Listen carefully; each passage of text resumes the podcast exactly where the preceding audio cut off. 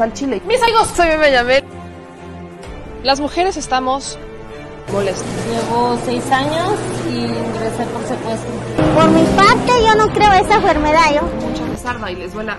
Bueno, ya saben. Nosotros salimos por la necesidad. ¿no? Gracias a Dios, a lo mejor vamos a volver a comernos dos veces al día. De la crisis que se vive en los hospitales en Tijuana. Aquí las noticias o te enchilan o te dejan picado.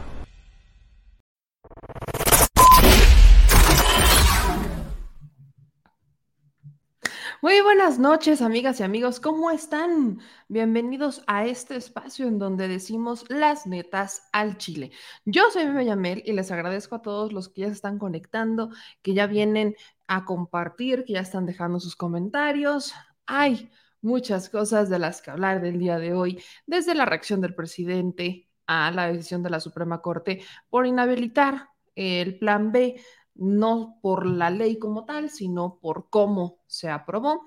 También tenemos que hablar sobre una trifulca que se organizó hoy en el Congreso de la Ciudad de México, una protesta iniciada por los panistas que después fue utilizada por los panistas para decir que no pudieron entrar a votar y entonces permitieron de alguna manera algo que no querían y era que se posibilitara a la fiscal, a la actual fiscal general de justicia de la Ciudad de México, Ernestina Godoy, va a quedarse otros cuatro añitos. Ahora les voy a explicar de qué se trata punto por punto. Y también tenemos que hablar sobre Morena, Asociación Presidencial. Hmm.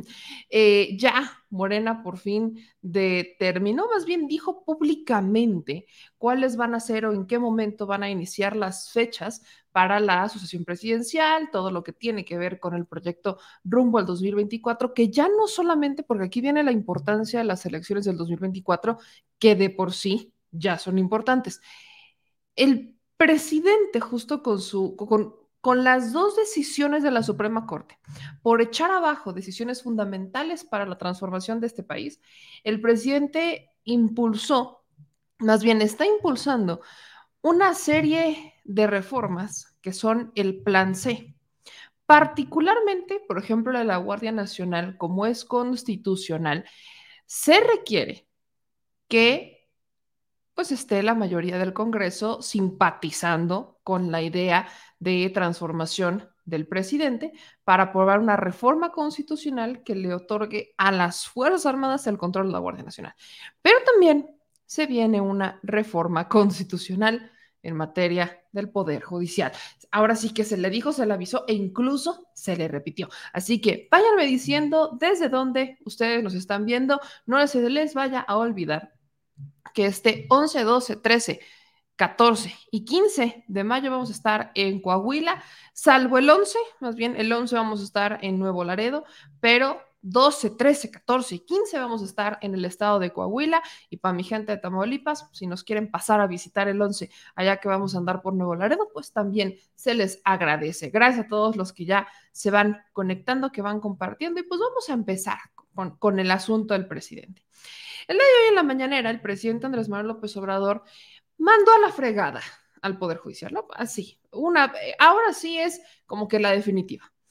Les doy el antecedente ya se los he repetido en otras ocasiones, en otras transmisiones, cómo es que muchos compañeros, yo incluida, le habíamos preguntado al presidente en la mañanera, pues que si no valía la pena hacer una reforma judicial, dadas las circunstancias que todos conocemos, la corrupción y cómo todavía está secuestrado el Poder Judicial.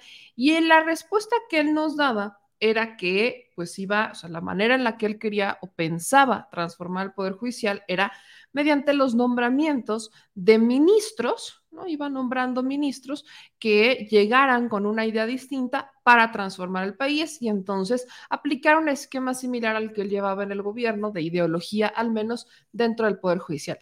Pues hoy el presidente dijo que eso no funcionó. No le funcionó y ahora sí viene un cedillazo, decían por ahí. No, es una reforma constitucional al Poder Judicial y el presidente dijo en la mañanera cómo cuándo, dónde y de qué se va a tratar. Escuchen justo esto que anunciaba el presidente, por si usted se lo perdió, porque de esto vamos a hablar. Por eso, eh, lo del, eh, ¿cómo se llama? Plan B, sí. Ahí viene el C. Ahí viene el C. Este, no tiene remedio el Poder Judicial. Está podrido.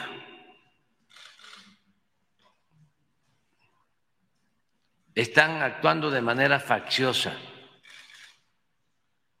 Imagínense componerle la plana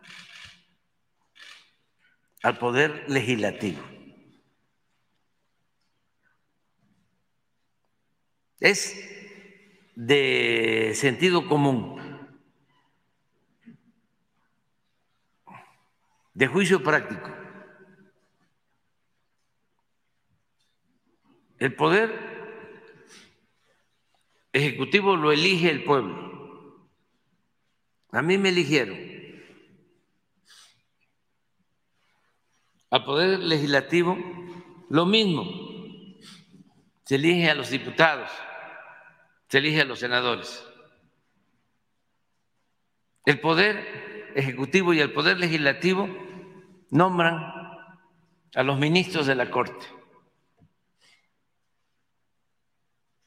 Y esos señores que ahora forman parte del supremo poder conservador, que están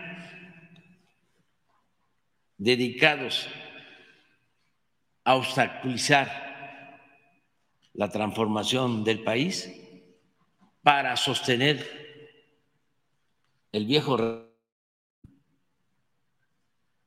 el antiguo régimen de corrupción y de privilegios.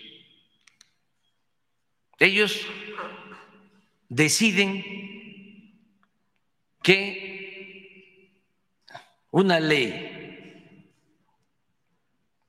enviada, una iniciativa de ley enviada por el Ejecutivo, aprobada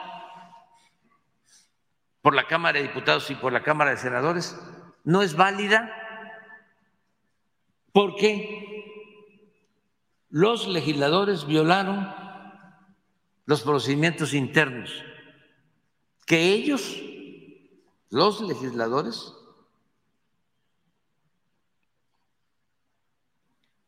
Eh, tienen aprobados de manera autónoma, en forma independiente. No violaron absolutamente nada, nada. Pero en un acto de prepotencia y de autoritarismo, se atreven a cancelar la ley. Los ministros de la Corte, que están al servicio de una minoría rapaz que se dedicó a saquear al país y que quieren regresar por sus fueros. Ahora con el apoyo del Poder Judicial. Entonces,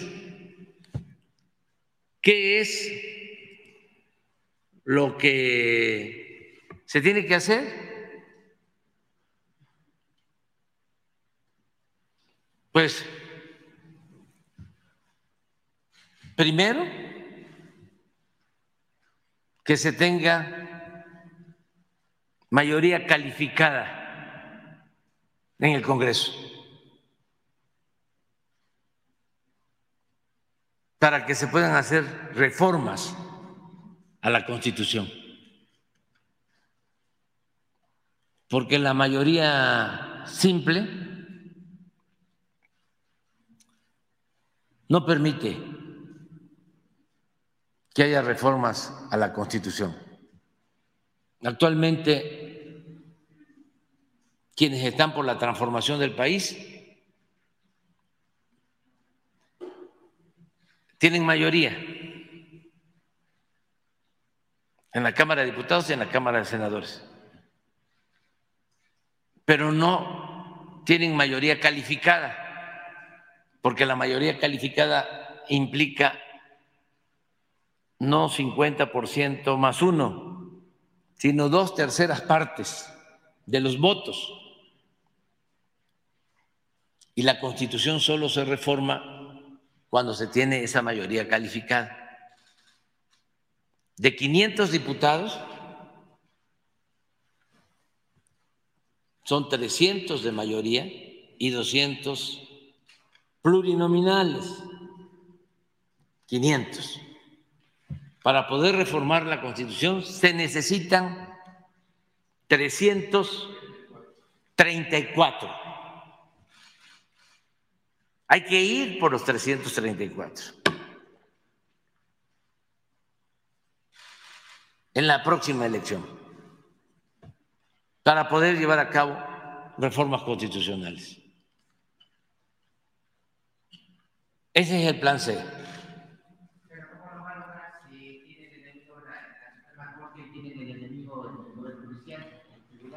Primero, tener la mayoría en el Congreso. Mayoría calificada.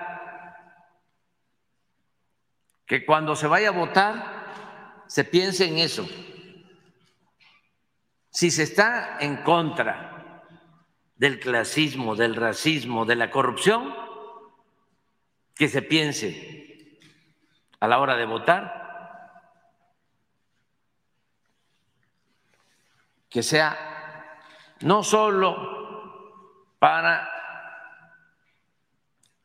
el presidente o la presidenta, parejo, porque si se tiene eh, el triunfo en la presidencia como ahora, ganamos la presidencia, ganamos la mayoría en el, Congreso, pero como no se tiene dos terceras partes en el Congreso, se han dedicado a bloquearnos. Y ahora con la complicidad de un poder faccioso al servicio de la corrupción, que es el Poder Judicial. Entonces, a la hora de votar, que no se esté pensando eh, nada más por el presidente o la presidenta. No, el Congreso es importantísimo, importantísimo. Y sí se puede alcanzar.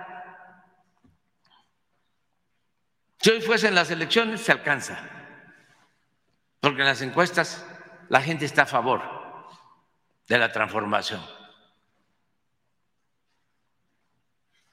Hay encuestas en donde tenemos una aprobación hasta del 80%. Ayer estaba yo viendo una encuesta de María de las Heras. A ver, ¿por qué no la pones? Entonces, nada más es informarle a la gente. Porque puede ser, a ver, voto cruzado. Sí para presidente, pero no para eh, diputado, no para senador. No, si no se fortalece eh, el Congreso,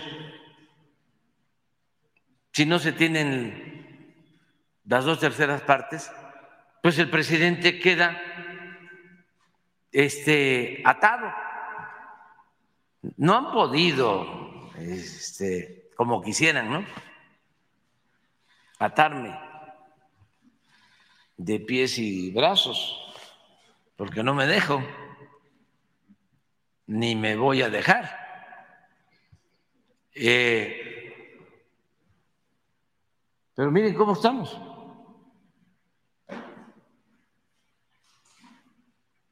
Y eso es lo que los tiene.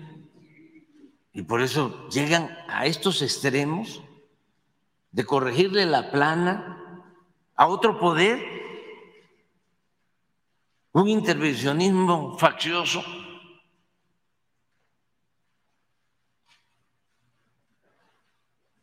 Bueno, eso es lo primero. Y de una vez también anuncio, en enero envío. Sí, en enero envío eh, para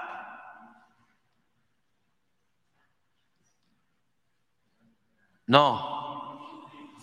Septiembre. Septiembre. Antes de que yo termine. Voy a enviar tres lo menos tres reformas hasta ahora. Pero vienen otras de sociales. Este, voy a enviar tres eh, reformas constitucionales. La del Poder Judicial, para que el pueblo elija a los ministros, como lo establecía la Constitución Liberal de 1857 en la época del presidente Juárez, que los ministros los elegía el pueblo.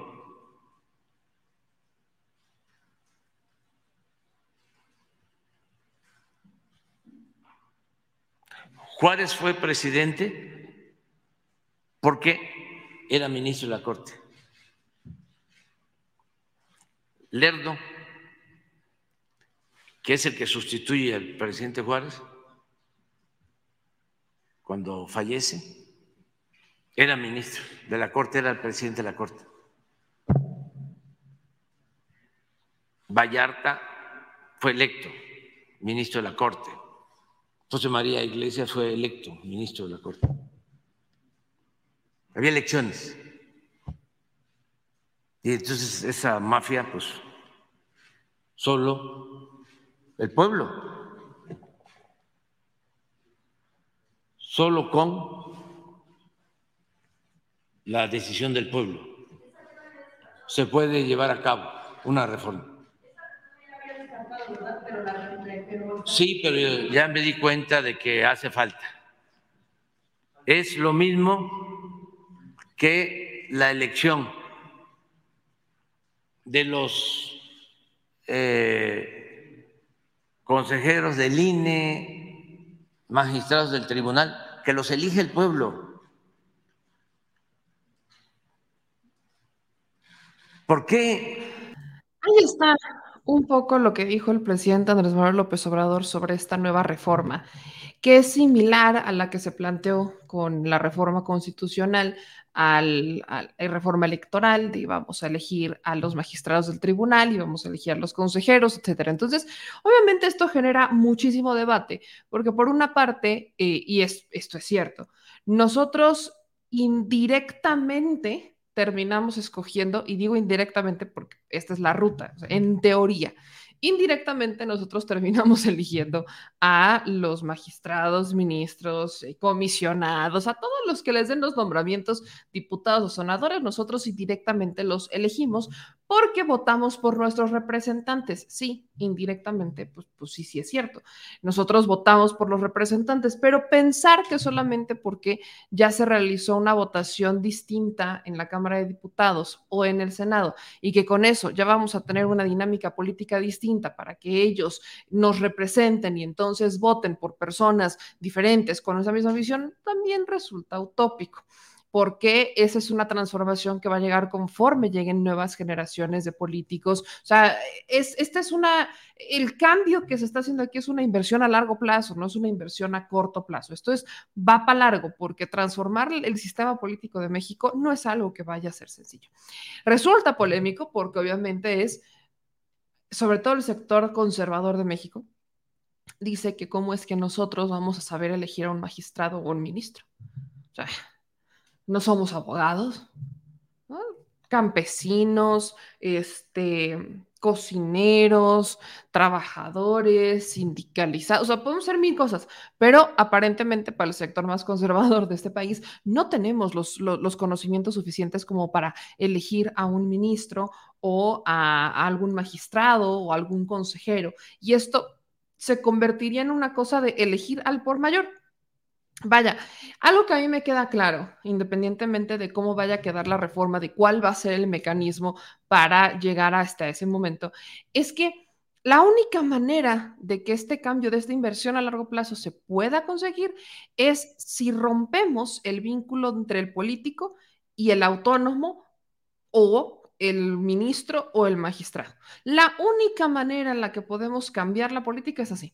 Si rompemos esos vínculos, si nos olvidamos de las cuotas, si dejamos atrás esa lealtad que le tienen todos los que son nombrados por los políticos a ellos y esa lealtad se la dan al pueblo porque al final el que vota por ellos es al que le debe esa lealtad. Entonces es una dinámica similar a la de el que paga manda. Es muy similar, aquí sería el del que vota manda que debería ser así de por sí, pero bajo esta dinámica, sobre todo con los autónomos, con los ministros o magistrados, se necesita crear ese vínculo entre el ciudadano y entre ellos para que exista esta confianza que en este momento no existe. Yo sé que el INE y los demás, todo el mundo jura que tiene un, número brutal, o sea, que tienen una aprobación y una confianza que, que tienen de la, de la gente increíble, vaya, es inconmensurable, dicen.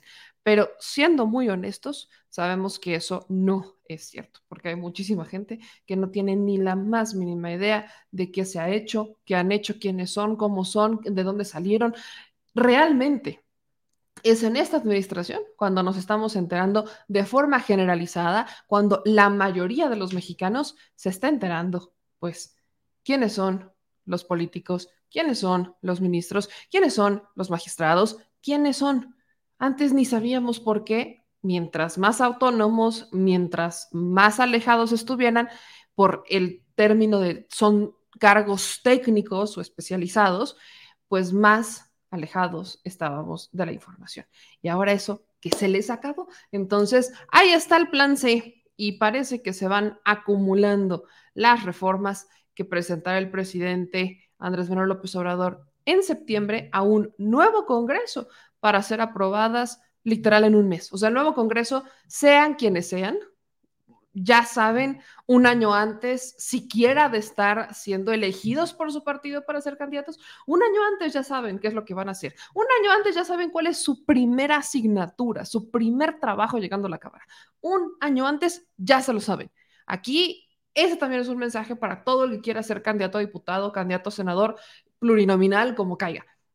Si no le van a entrar, mejor ni se postulen, manos, porque un año antes ya se les está diciendo qué se espera de ustedes. Ahora, para continuar con este análisis sobre la decisión de la, de la, Suprema Corte, le quiero agradecer muchísimo al diputado Hamlet Almaguer que él las, eh, representa al partido eh, de Morena, al partido del presidente en el instituto. O sea, creo que es uno de los diputados que tiene un mayor panorama sobre las reformas electorales y sobre todo respecto al plan B. Entonces, vamos a platicar con él sobre esta decisión que indudablemente fue solamente por encimita nunca se decidió el fondo del asunto, ni siquiera se discutió. Y obvio, esto ha sido celebrado por la oposición. Entonces, Hamlet, te agradezco muchísimo. Yo sé que andan en un día de locos entre la permanente y de arriba para abajo, pero te agradezco mucho que te pudieras conectar. ¿Cómo estás? Muy buenas noches, Meme. Un saludo para ti, para toda la audiencia. Eh, en efecto, fue una sentencia de forma, una sentencia que no entró al fondo del asunto y que por ende pues es violatoria del artículo 17, párrafo, párrafo tercero de la Constitución. Yo, que, yo sé que sueles compartir con tu audiencia los, los textos uh -huh. de las disposiciones, ojalá en algún momento tengas oportunidad de compartir esta parte, porque lo que se señala ahí es que las autoridades judiciales tienen que privilegiar las resoluciones de fondo y no quedarse en los formalismos, es lo que exige la Constitución. Y estos criterios pues han sido sostenidos por la Corte en otras ocasiones bajo un principio que se llama mayor beneficio o mejor derecho. Y eso significa que aunque el tribunal analice cuestiones formales, también debería entrar al fondo del asunto. Es decir, se pueden realizar las dos cosas para eh, tener una mayor claridad en el sentido de su resolución. Ahora, Hamlet, eh, ya lo comentaba justo ayer, que a mí no se me hace que existiera ningún tipo de ilegalidad ni de mal procedimiento al realizar la votación como se realizó del plan B. Pero según la Corte, eh, si, el si, si, lo que está encimita está mal, entonces todo está mal. Creo que esta es, y yo no sé si tú sabes, pero creo que esta es la primera vez que echan atrás una reforma votada de esta manera solamente por cómo se votó y no por el fondo. Ah, hay un precedente que es la acción de inconstitucionalidad 150-2017, que es sobre la ley de seguridad, me parece, en tiempos de, de Peña Nieto. Eh, sin embargo, el, el, criterio que están tomando ahora se separa mucho de otras reformas importantes como las mal llamadas reformas estructurales. Hay que recordar que se iban a sesionar a centros de convenciones, eh, sesionaban rodeados de tanquetas. En ocasiones las y los legisladores de izquierda no podían entrar a los salones a, a discutir. En este caso, bueno, pues sesionó, se sesionó a la vista de todos en el Salón de Sesiones de San Lázaro y del Senado de la República. Eh, hubo convocatoria desde la mañana para que estuvieran presentes los legisladores en una sesión vespertina.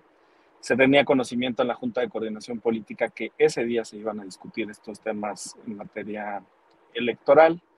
Eh, y un, un, aspecto muy relevante, meme, que, que, trataron las dos ministras que se quedaron en la minoría, en Yasmín Esquivel y Loreto Ortiz, es que esta legislación eh, deriva no solamente de la voluntad del presidente de la República que presenta la iniciativa y después de una diputada que hace suya la iniciativa y la presenta como propia, sino también de un mandato de la Corte. O sea, la Corte desde el 2021 es un amparo en revisión, creo que es el 308 eh, determinó que el Congreso tenía que, legislar en materia de comunicación social. Y esta legislación abordaba esos, esos aspectos. Quizás se pregunten por qué salió una parte del plan B por adelantado, que es esta, y después las reformas a otras cinco leyes. Precisamente por eso, porque había una instrucción de la Corte. O sea, en el debate que se da ayer, que es muy interesante, que duró cerca de tres horas, pues una ministra les dice a sus compañeros que si no consideran que es urgente que nosotros acatemos las decisiones de la propia Corte, entonces no se entiende que es eh, urgente. Yo te diría que en efecto no hay una violación en el proceso. Sin embargo, pues tenemos que ser muy precavidos, cuidar a detalle todos los, los casos, porque en términos muy coloquiales, pues el niño es risueño y le hacen cosquillas si eh, la corte que tenemos en este momento es extremadamente quisquillosa con esos puntos, pues yo creo que en lo sucesivo tenemos que ser extremadamente cuidadosos porque no van a tener ninguna contemplación. En realidad es un pretexto para echar abajo el, plan B a pocos días de que inicie el proceso electoral, a pocas semanas. ¿no? Ahora, Hamlet, justo eso iba. Eh, la Suprema Corte desde el 2017 2018, 2019, 2021, 22, estuvo presionando a los diputados por resolver justo lo que es la ley Chayote, que es la ley, reformas a la ley de comunicación social, por como la dejó Peña, ¿no? Que prácticamente la deja para entregar recursos discrecional a los medios de comunicación como quieran y como quieran, donde quieran. Entonces, lo que yo necesito que me ayudes a explicar es particularmente lo que se invalida el día del plan B relacionado con la, la reforma a esta eh, ley de comunicación social. ¿Qué es lo que venía en el plan B? ¿Qué es lo que se contemplaba? Porque la Corte lo que quería era que se delimitaran justo estas leyes secundarias de cómo se iba a entregar recurso, a quién se iban a entregar recursos en los medios de comunicación, o sea, las famosas reglas de entrega de recursos públicos a los medios de comunicación. Entonces, esto ustedes lo integraron eh, desde la, o sea, aprovechando la reforma electoral, lo integran, hacen esa reforma a las leyes de comunicación social y la Suprema Corte ni siquiera se mete a revisar el cómo lo dejaron, solamente dijo que estaba mal. Pero, ¿qué es lo que este, ustedes reformaron con el plan B? Particularmente, ¿qué es lo que se cambió en esta ley? Una limitación, meme, para hacerlo muy sintético, para que solamente el 0.1% del presupuesto pueda destinarse a medios de comunicación en formato de, de propaganda. El presupuesto de egresos de la federación es superior a 8 billones, 8 millones de, millones. Entonces, eh, a nivel federal, pues es una, es una cantidad eh, suficiente, digamos, para que eh, siga existiendo una parte de los recursos que se destine a los medios de comunicación, pero sin excesos como existían en otros sexenios. No es comparable lo que gasta el presidente de la República en comunicación con los miles y miles y miles de millones que se gastaban eh, anteriormente. Se limitaba también este porcentaje en relación a los estados y municipios. Y ese fue el artículo que muchos de ellos eh, impugnaron a través de controversias constitucionales. Después se realizó una reforma para quitar esto como una estrategia jurídica para que se cayeran la mayoría de las impugnaciones de los estados y municipios, pero sí la federación asumía esta obligación de no destinar más del 0.1%. La otra parte era definir, delimitar que solamente se trata de propaganda gubernamental cuando existe un pago con recursos del presupuesto para difundir información que tiene que ver con el ejercicio de las funciones públicas, de las funciones de gobierno, lo cual le da cierta eh, coherencia. Eh, yo les ponía el ejemplo en cadenas tradicionales cuando nos entrevistan. Eh, les decía, bueno, esta entrevista no tuvo un costo, eh, y eso pues la exenta de ser propaganda gubernamental, solamente si existiera algún eh, recurso público, pues entonces se podría considerar como tal, lo que me parece muy, muy adecuado. Ahora, ayer en la discusión, la ministra Ríos Farhat dijo que la declaratoria de nulidad por vicios del procedimiento no prejuzgaba sobre la virtud de las normas en el fondo. Es decir, no, determinaron si eran buenas reformas o si eran malas reformas, si eran constitucionales o inconstitucionales por su sustancia. Para efectos prácticos, podríamos presentar el mismo contenido, los mismos artículos, desarrollando un procedimiento más pausado y detallado, que es lo que quiere la Corte, y no pasaría nada. Tendrían ahora sí que entrar al estudio de fondo de este asunto. Por eso lamentamos mucho que, no se acate lo que dice el artículo 17, párrafo tercero de la Constitución. La audiencia recordará que durante muchos años se vivió en México una ola de amparos para efectos, habrán escuchado este término. Eso significa que los jueces federales dictaban resoluciones, concedían amparos, pero solamente por vicios de procedimiento. Entonces se reponía el procedimiento y otra vez se llegaba a la misma resolución en el fondo. Por eso se da esta modificación constitucional en la que se supone que se debe de privilegiar esa respuesta. En términos prácticos, pudimos haber ahorrado mucho tiempo y recursos si la Corte hubiera entrado al fondo, porque ahora lo que va a pasar es que podemos aprobar lo mismo con otro, con otro proceso y entonces la Corte tendría, ahora sí, dentro de algunos meses o años, que revisar el fondo de esas reformas que pudo haber aventajado desde hoy y darnos al legislativo un parámetro de lo que era correcto o incorrecto. Por ejemplo, la ministra Loreta Ortiz eh, sí dijo que había solamente dos artículos de los más de 500 de la reforma electoral que le parecían inconstitucionales porque no se había realizado una consulta a los pueblos eh, originarios. Entonces, son esta serie de ejercicios que permiten salvar la mayor parte de la legislación bajo un principio jurídico muy elemental que dice que lo útil no puede ser viciado por lo inútil. Pero bueno, la Corte se queda corta en este, en este asunto y nosotros no tenemos ninguna duda, pues es una decisión más política que jurídica. Si fuera jurídica, hubieran acatado lo que dice el 17, párrafo tercero de la Constitución. Ahora, Hamlet, eh, obviamente la oposición está celebrando esto como si en realidad se hubiera decidido sobre el fondo del asunto, que justo por eso te lo preguntaba, porque obviamente entendíamos el plan B de la reforma electoral como una alternativa para controlar los excesos dentro del Instituto Nacional Electoral, pero no habíamos llegado al fondo justo de lo que era la ley Chayote, o sea, que también estaba incluida con una serie de modificaciones a la ley de comunicación social. Eh, dentro de los argumentos que brincan del lado de la oposición está que con las reformas que hicieron iban a beneficiar solamente a sus amigos de medios de comunicación, o sea, que, iba, que, tenían una dirección enfocada exclusivamente en lo que convenía a eh, Morena, a la 4T, al presidente, etcétera, y que nunca se habían tocado de fondo otros puntos, ni que se había solucionado el problema, ni mucho menos.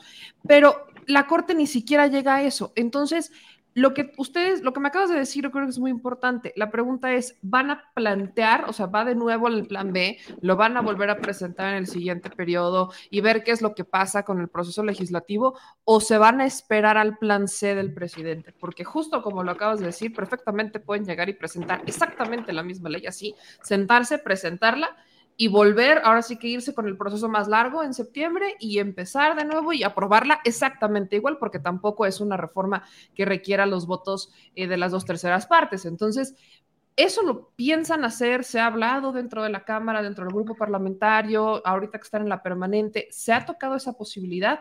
¿O cuando el presidente menciona plan C, deciden ya, vámonos directamente a, lo que sería el plan C?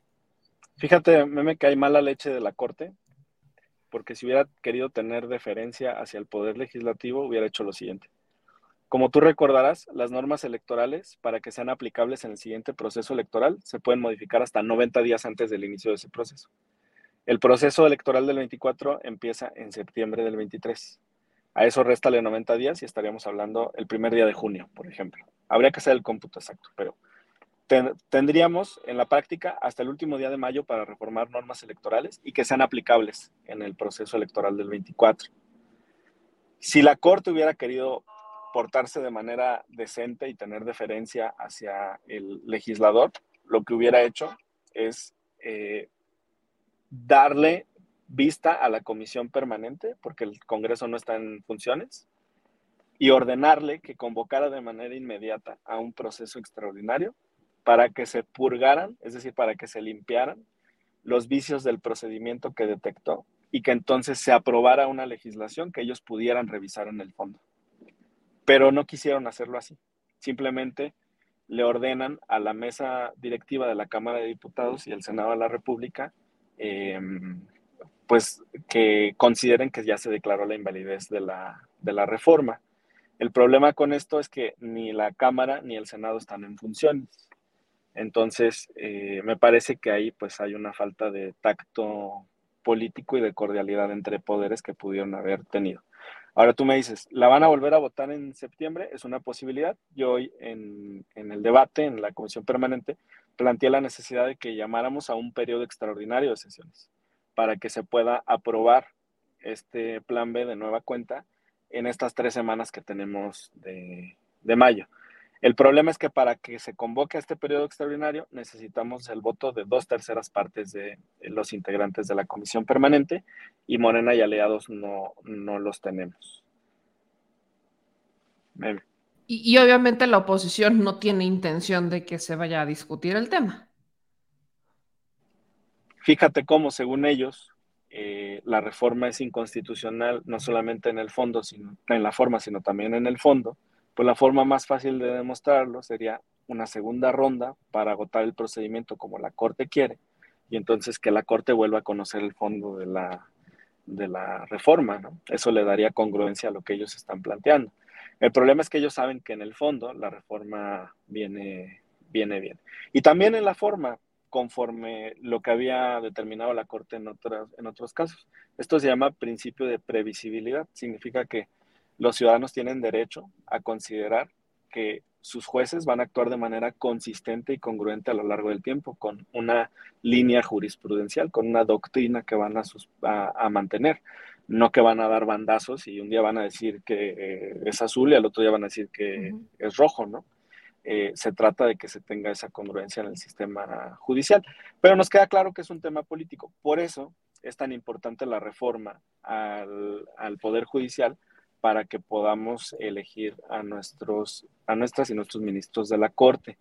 Viendo lo que dijo el presidente de la República en la mañana, revisé los artículos 90, 91, 92 y 93 de la Constitución de 1857 y te das cuenta de cuestiones muy interesantes. Pues era, una, era una constitución liberal que llegó después de 20 años de que habían regido las siete leyes constitucionales de 1836, que son las que establecieron la creación del Supremo Poder Conservador. Entonces, siempre ha habido un péndulo en la historia del país entre liberales y conservadores. Entonces, en, el, 1836 el poder lo tenían los conservadores, crean el Supremo Poder Conservador, y en el 57 llega una constitución liberal. Y lo que dice esta constitución en el artículo 92 es que los ministros eran electos por periodos de seis años Y en, el, y en el artículo 93 es que tenían que tener conocimientos jurídicos a, a, juicio del pueblo y que debían de ser electos por un sistema de elección indirecta en primer, en primer eh, grado. Entonces, creo que podemos recuperar eso. Eh, no tiene nada de malo que se asuman posturas ideológicas en los debates de la Suprema Corte, que el ala liberal, que la izquierda presente sus candidatos, que el ala conservadora, la derecha presente sus candidatos y que sea el pueblo de México quien los elija. Pasan cosas eh, muy, muy graves cuando la derecha controla los tribunales constitucionales. Seguramente nuestra audiencia y tú ubicarán el precedente eh, Roe versus Wade de la Suprema Corte de Estados Unidos, que es el que establece el derecho a interrumpir el, el embarazo para las mujeres. Y ahora que hay una mayoría conservadora en la Suprema Corte de Estados Unidos, que fueron nominados por Trump en su gobierno, pues lo que han hecho es desvirtuar ese precedente histórico y desarticularlo, porque ahora lo que dicen es que bajo un sistema federalista, cada entidad federativa, cada estado en la Unión Americana puede legislar, regular la materia del aborto, de la interrupción del embarazo. Entonces, implica una regresión en los derechos y en las libertades de las, de las mujeres. Esos son los riesgos de tener cortes conservadoras. Lamentablemente, con este precedente sobre el proceso, yo vaticino que, que van a utilizarlo para lo que resta del plan B, para las reformas que vimos en el Senado de la República en el cierre de periodo de sesiones y que van a estar torpedeando la labor del legislativo en, en los meses que quedan. Justo, justo a eso iba. Prácticamente vemos el mismo caminito con las, los últimos dictámenes que salieron antes de que se terminara este periodo, que son lo del INSABI, con ACID, o sea, son muchas este, reformas que se realizaron. Entonces, la pregunta ahí es, si ya sabemos o estamos viendo que este es el caminito que van a tomar, ¿qué va a pasar? Van a representar, sea, que vamos a hacer vamos como que a olvidar lo que acaba de pasar y vamos a representar, o sea, vamos a trabajar el doble para volver a sacar estas iniciativas a partir de septiembre, y ya que ahorita claramente no hay ningún tipo de interés por parte de la oposición para eh, una sesión extraordinaria para tocar estos temas. Entonces, ¿ya se está previendo eso? A mí me gustaría dejar a la Corte en fuera del lugar. O sea, insistir en el periodo extraordinario, celebrarlo, derogar las normas que están revisando y cuando tú anulas como Congreso lo que ya aprobaste, la legislación que aprobaste, entonces el acto que fue impugnado por la oposición, o sea, esa ley aprobada, desaparece. Y entonces okay. todos esos juicios se caerían. Eh, el problema es que para eso pues necesitamos que se apruebe la convocatoria a un extraordinario y si no, el primero de septiembre este, derogarlas y entonces ya desarrollar otro proceso cuidando lo que la corte, lo que la corte quiere. Ahora, lo que la corte está haciendo pues sí es prácticamente aniquilar el sistema que permite al Congreso aprobar normas con carácter de urgente. Eh, porque lo que ellos están diciendo es que en todos los casos se debe de permitir que las minorías parlamentarias, la oposición, tenga el tiempo suficiente para leer eh, los proyectos que se están sometiendo. Entonces yo te diría, pues una ventana es lo citamos para, para, sesionar y discutir una reforma, se les entrega el proyecto, se les da 12 horas o 24 horas para que lo revisen y pues los, los desvelamos otra vez y les bateamos todas sus reservas, pero lo hacemos con eh, diferimiento, digamos, de 24 horas y así se resuelve. Pero qué triste para el país que con todos estos problemas graves nos estemos deteniendo por cuestiones formales cuando el resultado va a ser lo mismo, porque tenemos la mayoría para aprobar esas leyes. Hamlet, para cerrar, bajo esta lógica, como lo están manejando eh, desde la Suprema Corte y también de la oposición, ¿no también eh, entran las dudas sobre la legalidad de la moratoria constitucional? O sea, tienes a una oposición que se ha declarado en moratoria, que dijo, nosotros no vamos a votar por ninguna iniciativa. Entonces, ¿no sería también, o sea, se ha discutido o no se puede incluso discutir sobre el posicionamiento de estos legisladores? Que es no quiero revisar, no quiero leer, no quiero hablar, o sea, también ellos están incurriendo en, digamos que en alguna dinámica de no querer siquiera presentarse a legislar porque de base ya dijeron que no quieren este, aprobar nada. Entonces, ¿no eso también podría ser tema, ya que la Suprema Corte le encanta revisar formalismos y demás? ¿No pudiera eso también ponerse a discusión como de así, ¿cómo quieren que nosotros trabajemos y estos ya están diciendo que, que, nada más no quieren? Y son las minorías que ustedes están pidiendo que estén presentes y que discutan y que participen y que estén representadas. Claro, que los obligan a legislar. ¿no? Así como los jueces quieren obligar a que el Senado designe comisionados del, del INAI, ¿no? Así como nos piden que cumplamos con resoluciones de, del Pleno de la Corte, pues de igual manera que lo hagan con ellos. Ahora, te voy a decir algo. Es un incentivo muy negativo para la relación entre el Poder Judicial y el Legislativo, porque la próxima vez que la Corte nos diga, oye, ¿qué has hecho para legislar en esta materia que te ordené hace dos años? Le vamos a decir, es que estamos cumpliendo con todo el procedimiento que tú quieres que cumplamos. Eh, el asunto, ¿sabes qué? Pues no es urgente. Entonces vamos a llevarnos esto con, calma y genera un deterioro innecesario en, la relación con, la Corte. Porque me parece que ya se cruzó esa línea, y por eso es tan importante la mayoría calificada en el 24 para poder eh, reformar la, la, Constitución. Además, eh, una vía es esta y la otra es la que tú comentabas antes de que entráramos, la transformación gradual con perfiles eh, que entiendan la importancia de estos asuntos.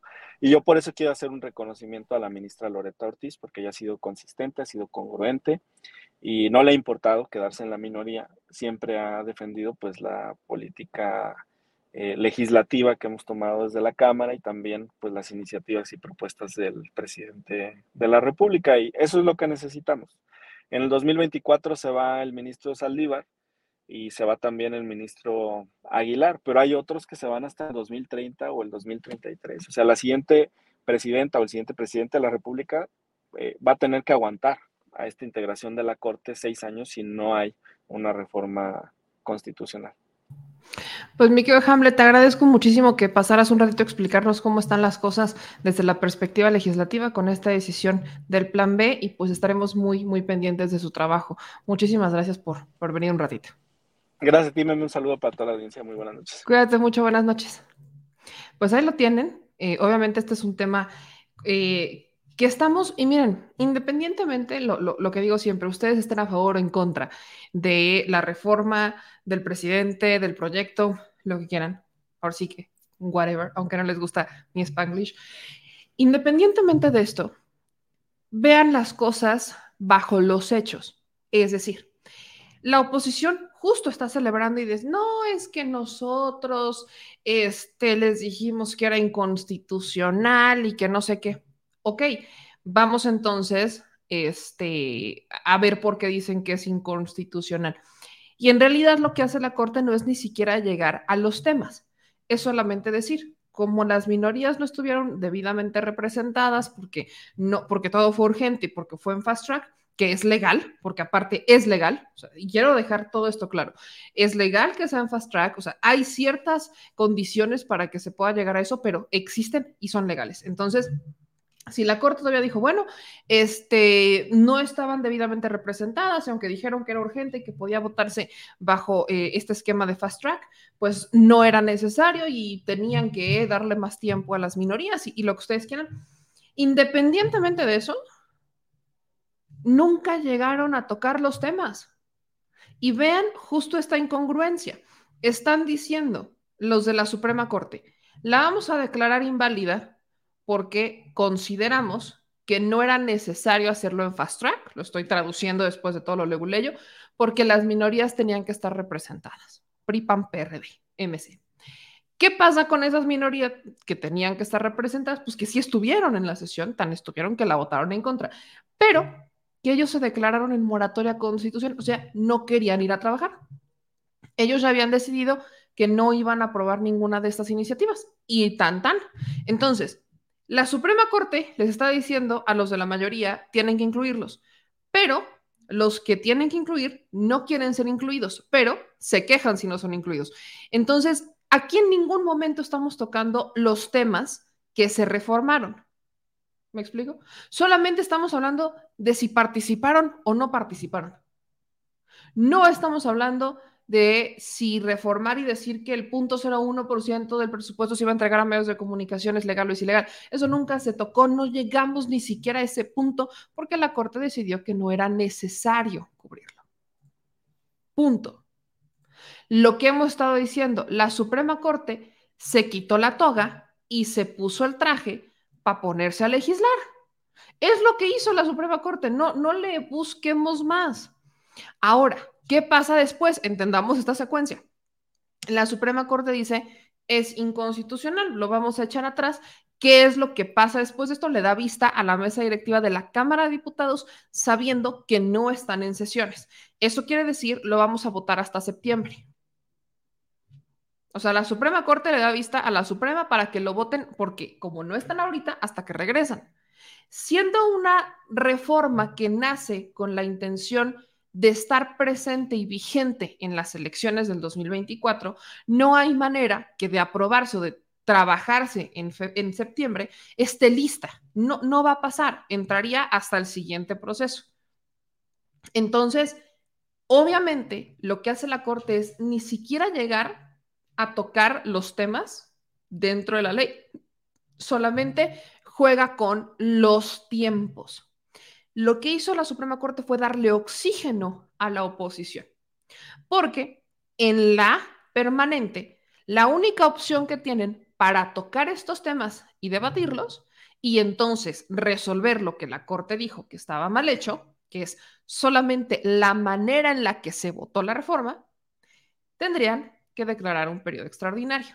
Y para declararlo necesitan las dos terceras partes de la comisión permanente y ahí sí no tienen los votos. Entonces, si nos damos cuenta, fue un plan perfectamente pensado, perfectamente pensado para que al menos lo que tiene que ver con el plan B electoral no pueda ser aplicable en las elecciones del 2024.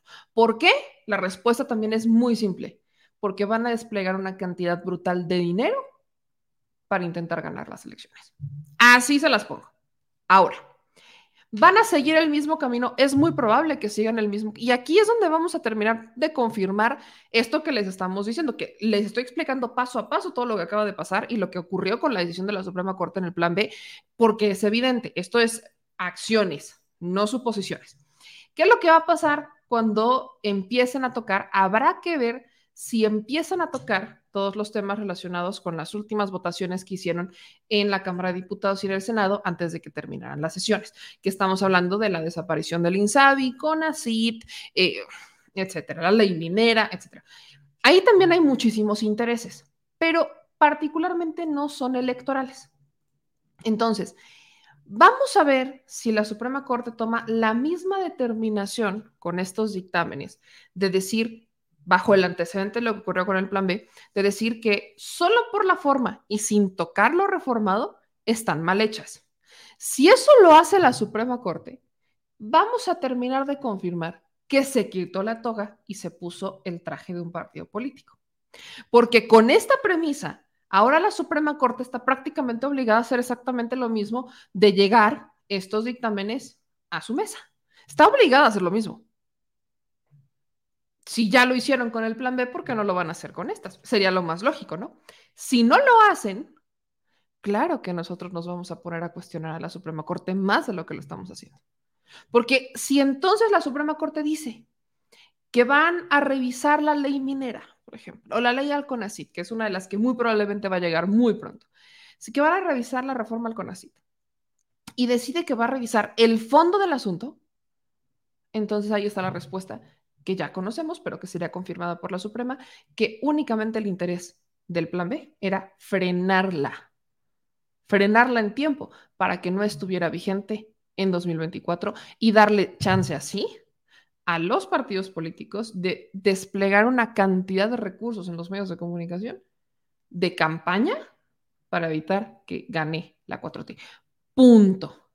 Si usted no ha entendido esto, regrese al video, escuche la entrevista, escuche lo que dice el presidente, escuche la propia sesión de la Suprema Corte, porque hubo ministros como Loreta Ortiz que dijo, vaya, y estamos hablando de Loreta Ortiz, que es una persona muy cercana al presidente, que dijo, creo que al menos hay dos puntos que podríamos declarar inconstitucionales porque estamos hablando que su impacto tendría que ver con pueblos indígenas. Cuando hablamos de pueblos indígenas, inmediatamente tenemos que hablar de una consulta, que efectivamente no se hizo. Entonces, Loreto Ortiz sí tocó puntos, tocó puntos de la reforma, del centro, de, las entrañas de la reforma, que no tocaron los demás. Y ahí es cuando tenemos nuestra respuesta. Vaya, ustedes saquen sus propias conclusiones, ¿eh? Pero justamente esto es lo que está pasando. Ya no hay manera que el plan B a menos que lo logren en este momento, o sea, a menos que Morena, PT Verde lograran convencer al PRI-PAN-PRD de eh, tener un periodo extraordinario para votar la iniciativa del Plan B, es la única manera en la que pudiera aplicarse en 2024. Si no, ya sabemos por qué la Suprema Corte decidió meterle freno al plan B, al menos a esta parte que tiene que ver con la cantidad de recursos que se pueden entregar a los medios de comunicación, porque todo tiene que ver con las elecciones del 2024. Ahí están estas, eh, meterse, como dicen coloquialmente, leer entre líneas. Ahí es donde está la lectura entre líneas. Ahí muchos obviamente están preguntando que qué pasó, por ejemplo, con Saldívar Saldívar aplicó exactamente la misma. Es más, les voy a compartir eh, un TikTok que subió el ministro Saldívar justificando su voto sobre el plan B. Es exactamente lo mismo, lo cual, eh, si lo ven desde la perspectiva legal, sí, sí tiene razón, pero no es algo muy común del ministro Saldívar. ¿Por qué voté así en el asunto del plan B? Plan B, plan B. Voté por la inconstitucionalidad del procedimiento legislativo. No voté en contra del contenido de una reforma porque no analizamos el contenido de esta reforma. Irán, déjate te explico. La Constitución establece reglas que se tienen que seguir para que las leyes que vota el Congreso sean válidas. El Poder Legislativo opera bajo reglas de mayoría, pero estas mayorías tienen que emitir sus votos a través de procesos en los cuales se respete el derecho de las minorías para conocer lo que se va a discutir. No te metas a temas que no conoces. ¿Qué sucedió en este caso? Que por la prisa con la cual se llevaron a cabo las cosas, los grupos minoritarios no tuvieron oportunidad de conocer los documentos que se estaban discutiendo. Llegaremos tarde. Camino nervioso. Cuando estas reglas se rompen, la ley es inválida porque no se respetó la democracia. ¿Qué estoy viendo ahí que está el papel? Mi único compromiso es con la Constitución. Así lo hice en este asunto y así lo seguiré haciendo. Saludos. Esa es, esa es la, el TikTok de, del ministro Saldívar, que de hecho, disculpen, creo que lo corté en, en, la mejor parte de cómo cierra el TikTok del ministro. Isa, se hace. No se avisa, se hace. Vaya, en este caso, eh, no estoy tan de acuerdo con el ministro Saldívar porque sí es legal la, dinámica de Fast Track, ha sido legal desde hace muchos años, está reglamentada en la Cámara, en, el reglamento de la Cámara de Diputados, en la Constitución. Claro que se, se puede hacer, pero creo que los ministros en ningún momento, bueno, particularmente Saldívar, los demás sabemos que lo hicieron por encargo, ya sabemos cómo llegaron, ahí está el, ministro, el, video, perdón, de cómo llegó este, la ministra este, presidente de la Suprema Corte, Norma Lucía Piña, cuestionadísima, como muchos de ellos, por sus nexos con el PRI, con el PAN, etcétera. Entonces, sabemos que tienen que, que pagar su cuota de lealtad. Pero lo que no toman en cuenta, por ejemplo, ministros como eh, Margarita Ríos Farjat o el propio ministro Saldívar, que tienen una visión distinta, al menos eso pensamos en, muchas cosas, es que le están, le están diciendo, están regañando a la mayoría parlamentaria por no darle tiempo a una minoría que se declaró en moratoria constitucional. O sea, una minoría que decidió que no iba a votar nada, porque moratoria una minoría que tomó el, pleno del Senado porque dijo, no vamos a votar nada si no se votan los comisionados del INAI, cuando la regla era, y digo, todos sabíamos que íbamos a llegar a este punto, pero la regla era, voten, nunca les dijeron, están obligados a nombrar, eso ya ocurrió después, que ya, ahora sí los obligaron a nombrar comisionados del INAI, pero en ese momento no estaban obligados a nombrar, estaban obligados a votar, y votar no es igual a nombrar. Votar es simplemente voten y pues dependiendo de lo que salga el voto ya cumplieron. Lo que ocurre en el Senado es que votan y pues votan por ninguno de los comisionados. ¿Qué es lo que ahora ya los obligan? Es nombren uno. Eso quiere decir, no me importa quién sea, tienen que votar por alguien para que sea comisionado de INAI. Entonces, esas partes todavía las puedo entender, pero si la Suprema Corte está decidida solamente a analizar lo de encimita, no a llegar a las profundidades de los temas y encima ni siquiera tomar el contexto, que es la negativa de la minoría de no trabajar, entonces creo que tenemos un gran, gran problema. Y tristemente, parece que eso no se acaba. Échense esa. Pero bueno. Ahora, vamos a hablar justo sobre elecciones. Vamos a irnos como en el caminito, la ruta de las elecciones. Porque eh, recordarán que en los últimos días, pues ha habido una presión por parte de algunos aspirantes a la presidencia de la República para que Morena delimite cuáles van a ser las fechas oficiales para que inicie el procedimiento interno de elección de candidato. Eh, particularmente Brad es el que está presionando eh, a, Mario Delgado decir, ¿cuándo ya dejo mi cargo? O Brad ya tiene una presión brutal para, ya, ¿cuándo renuncio? ¿En qué momento pido licencia? ¿Ya? ¿Ya? ¿Ahorita? Y al no tener como los, las reglas claras o al no tener, digamos que los, la, las, la fecha, ahora sí que, que todavía no veíamos a Mario Delgado decir, este día a esta hora se dio pie a que los aspirantes a la presidencia de la República, que prácticamente tienen la, la, elección ganada, sin confianza, pero elección ganada, empiecen a presionar a como ellos mejor saben. Y pues fue hasta el día de hoy cuando Mario Delgado ya les dijo las fechas que prácticamente Mario Delgado eh, no, no había dicho qué día exactamente, pero había hablado de después de las elecciones. O sea, todo lo que ha dicho Morena sobre el proceso de 2024 es después de las elecciones de, eh, 4 de junio, después del proceso electoral del Estado de México y Coahuila. Punto. Nunca había dicho exactamente cómo iba a estar el proceso hasta el día de hoy. ¿Por qué hablamos de Morena en su sesión presidencial, de que es Morena el que tiene que empezar a determinar cómo van a ser los procesos? Y no hablamos, por ejemplo, PT, porque algo que han dicho los aspirantes, y ahí incluyo el perfil de Noroña, es que tienen que ir en alianza.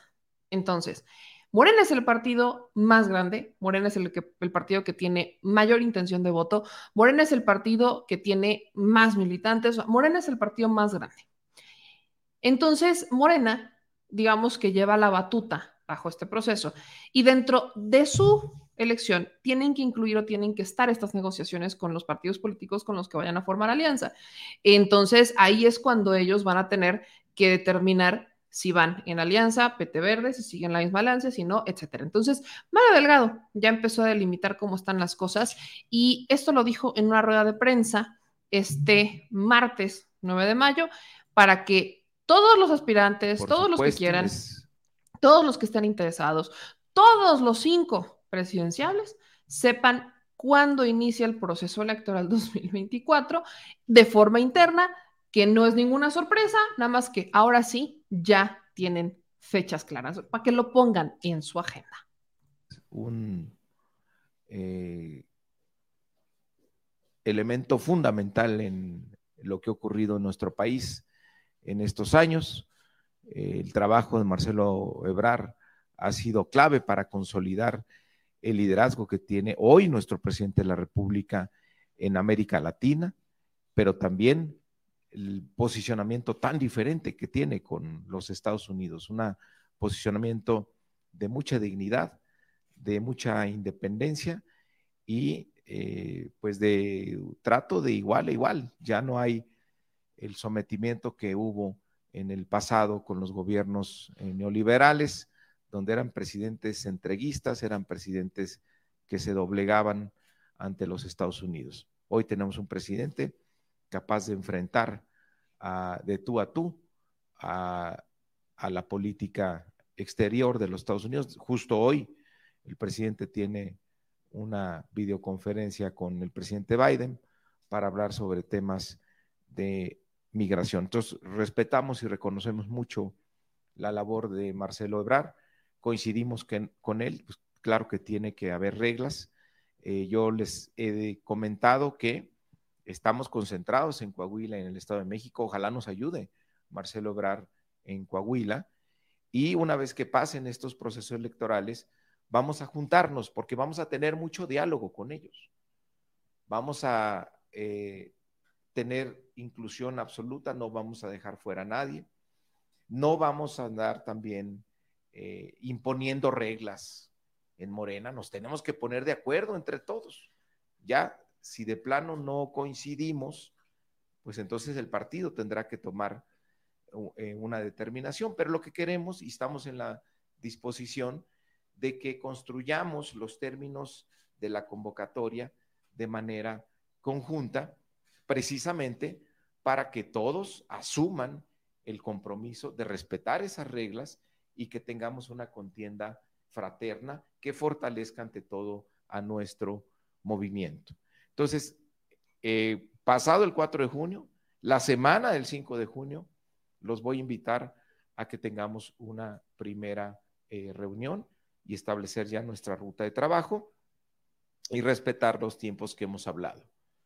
Convocatoria, segunda quincena de junio, principios de julio. Ahí se van a inscribir quien quiera. Después, el Consejo Nacional tendrá que revisar esos nombres. El Consejo Nacional, tal vez en una o dos semanas, nos dé una primera lista de quienes deben ser encuestados en una primera encuesta. Que haciendo cálculos de tiempos, esta encuesta tendría que ser finales de julio, principios de agosto. Y a partir de los resultados de la primera encuesta, iríamos a una segunda y definitiva encuesta. ¿En qué tiempo? Pues podría ser este septiembre, octubre, máximo noviembre. Es lo que hemos dicho siempre, nada más que siempre se dan muchas interpretaciones, pero hemos dicho este calendario desde enero de este año. Máximo noviembre. No podemos extendernos más de noviembre. ¿Por qué? Porque el 2 de diciembre tienen que renunciar quienes vayan a ser candidatos o candidatas para cualquier cargo. Entonces, tenemos que resolver antes. Morena siempre resuelve antes. Entonces, así son los tiempos. Primera encuesta, julio, agosto. Segunda encuesta, máximo en noviembre. No estoy diciendo que deba ser en noviembre, no estoy diciendo que deba ser en septiembre o en octubre, máximo. El espectro de tiempo es máximo noviembre. ¿Cuándo vamos a tener la fecha exacta? Cuando nos reunamos con ellos, para ponernos de acuerdo con ellos en términos de fechas y de todo lo demás, asuntos que han planteado, por ejemplo, el tema de renuncias, el tema de debates. Yo he planteado mis dudas respecto a las renuncias por el riesgo que correríamos de caer en actos anticipados de campaña, porque para hacer pre-campaña, la ley tiene tiempos muy bien establecidos, que serían la tercera semana de noviembre. Nosotros no vamos a llegar a esa fecha sin haber resuelto a nuestro candidato. Entonces, son temas que tendremos que discutir entre nosotros, ponernos de acuerdo, también tener muy claro qué es lo que dice la ley para que la autoridad electoral pues no trate de, hacernos por ahí algún daño. Ahí está lo que dice formalmente Mario Delgado sobre la sucesión presidencial. No van a dejar fuera a nadie, todo lo van a ir conforme a las reglas del propio partido. Va a haber dos encuestas, van a abrir un registro, eh, incluso eh, la fecha que está diciendo Mario Delgado para que se separen del cargo, pues es en diciembre, que es justamente el límite, pero ya el que se separaría del cargo de, tener ya quién va a ser la persona encargada de ser el candidato a la presidencia de la República, pues solamente sería una persona, ¿no? Eh, nada más. En, diciembre, el que tendría que separarse del cargo es el que va a ser el candidato a menos que vayan por los procesos, como lo había platicado en otros este, programas, a menos que vayan a entrar a la pre-campaña, o sea, que no tenga determinada quién va a ser, o sea, que no tengan un resultado final y se vayan a pre-campaña. Y en esa pre-campaña, entonces, quienes vayan a disputarse en esa pre-campaña, pues se tendrían que separar del cargo y ya después, entonces, nombrar al candidato final, que tendría que ser este, prácticamente en marzo. En marzo ya tendría que estarse registrando el que va a ser el candidato definitivo de eh, Morena, PT Verde, Morena o, como vaya a ser. Entonces, ahí están las fechas para que vayan apartándole. Insisto, dice María Delgado que no van a dejar fuera absolutamente a nadie. Amo a ver, pero para los que andan muy ansiosos, hay un poquito de luz en el camino sobre la sucesión presidencial. Y bueno, ahora vamos a hablar sobre también Morena, porque en esta misma conferencia, Mario Delgado habló sobre Coahuila. Le preguntaron a Mario Delgado, que pues ahora sí que, que, a qué va a la Cámara de Diputados, porque fue a la Cámara de Diputados, y Mario Delgado le manda un mensaje a los diputados, o fue a hablar con los diputados para que vayan a apoyar a Coahuila. El mensaje de Mario Delgado, evidentemente, es, eh, eh, es claro, creo que a ninguno de nosotros nos debería extrañar que Morena está pidiendo que toda la caballería se vaya hacia Coahuila, porque ante la división que tienen con Mejía Verdeja, que se fue al PT y que se separa de la alianza, pues están perdiendo esos votos para sacar al PRI. O sea, la división existe. Y luego Guadiana proponiendo a, a, este peso pluma para ver si, o sea, si los, si, sacan al PRI los electores jóvenes, entonces va a llevar a peso pluma, pues como que tampoco ayuda mucho. O sea, Guadiana, así como que digas, le estoy ayudando mucho a mi partido a ganar, no. Entonces, Mario Delgado va a buscar la ayuda de, eh, de diputados y de alguna manera les da a entender, porque se los dice o lo dice con claridad, amor con amor se paga. Entonces, si quieren estar en el 2024 o están aspirando a algo en 2024, vamos a demostrar en este momento en donde está su lealtad. Así que vámonos a apoyar al candidato en Morena en Coahuila. ¿Por qué no lo pide para el Estado de México? Porque en realidad no es que lo no necesite, pero tampoco es como que sí lo necesite. Porque hay unidad, van juntos, solamente hay dos candidatas, nada más, y eh, ya es una elección que está mucho más clara, ¿no? Tenemos mucho más claro que es uno contra otro, la permanencia del PRI o la llegada de, de alguien nuevo. Además, ahí han ido ya solitos muchos de los aspirantes este, futuros, han ido también muchos este, políticos, diputados, senadores, o sea, han estado muy presentes en la campaña de Delfina, porque de manera ya indirecta entendemos la importancia de ganar el Estado de México. Se entiende que quien gana el Estado de México tiene uno de los estados, tiene el estado más grande, o sea, tiene el mayor padrón de electores y además tiene un estado que recibe mucha lana, o sea, es un estado muy grande con es una joya de la corona políticamente hablando. Por eso, Mario Delgado, pues, quiere que todos unan esfuerzos para irse a Coahuila y esto es lo que dijo en esta rueda de prensa. Pero segundo, es para invitarlos a que no se me hamburguesen.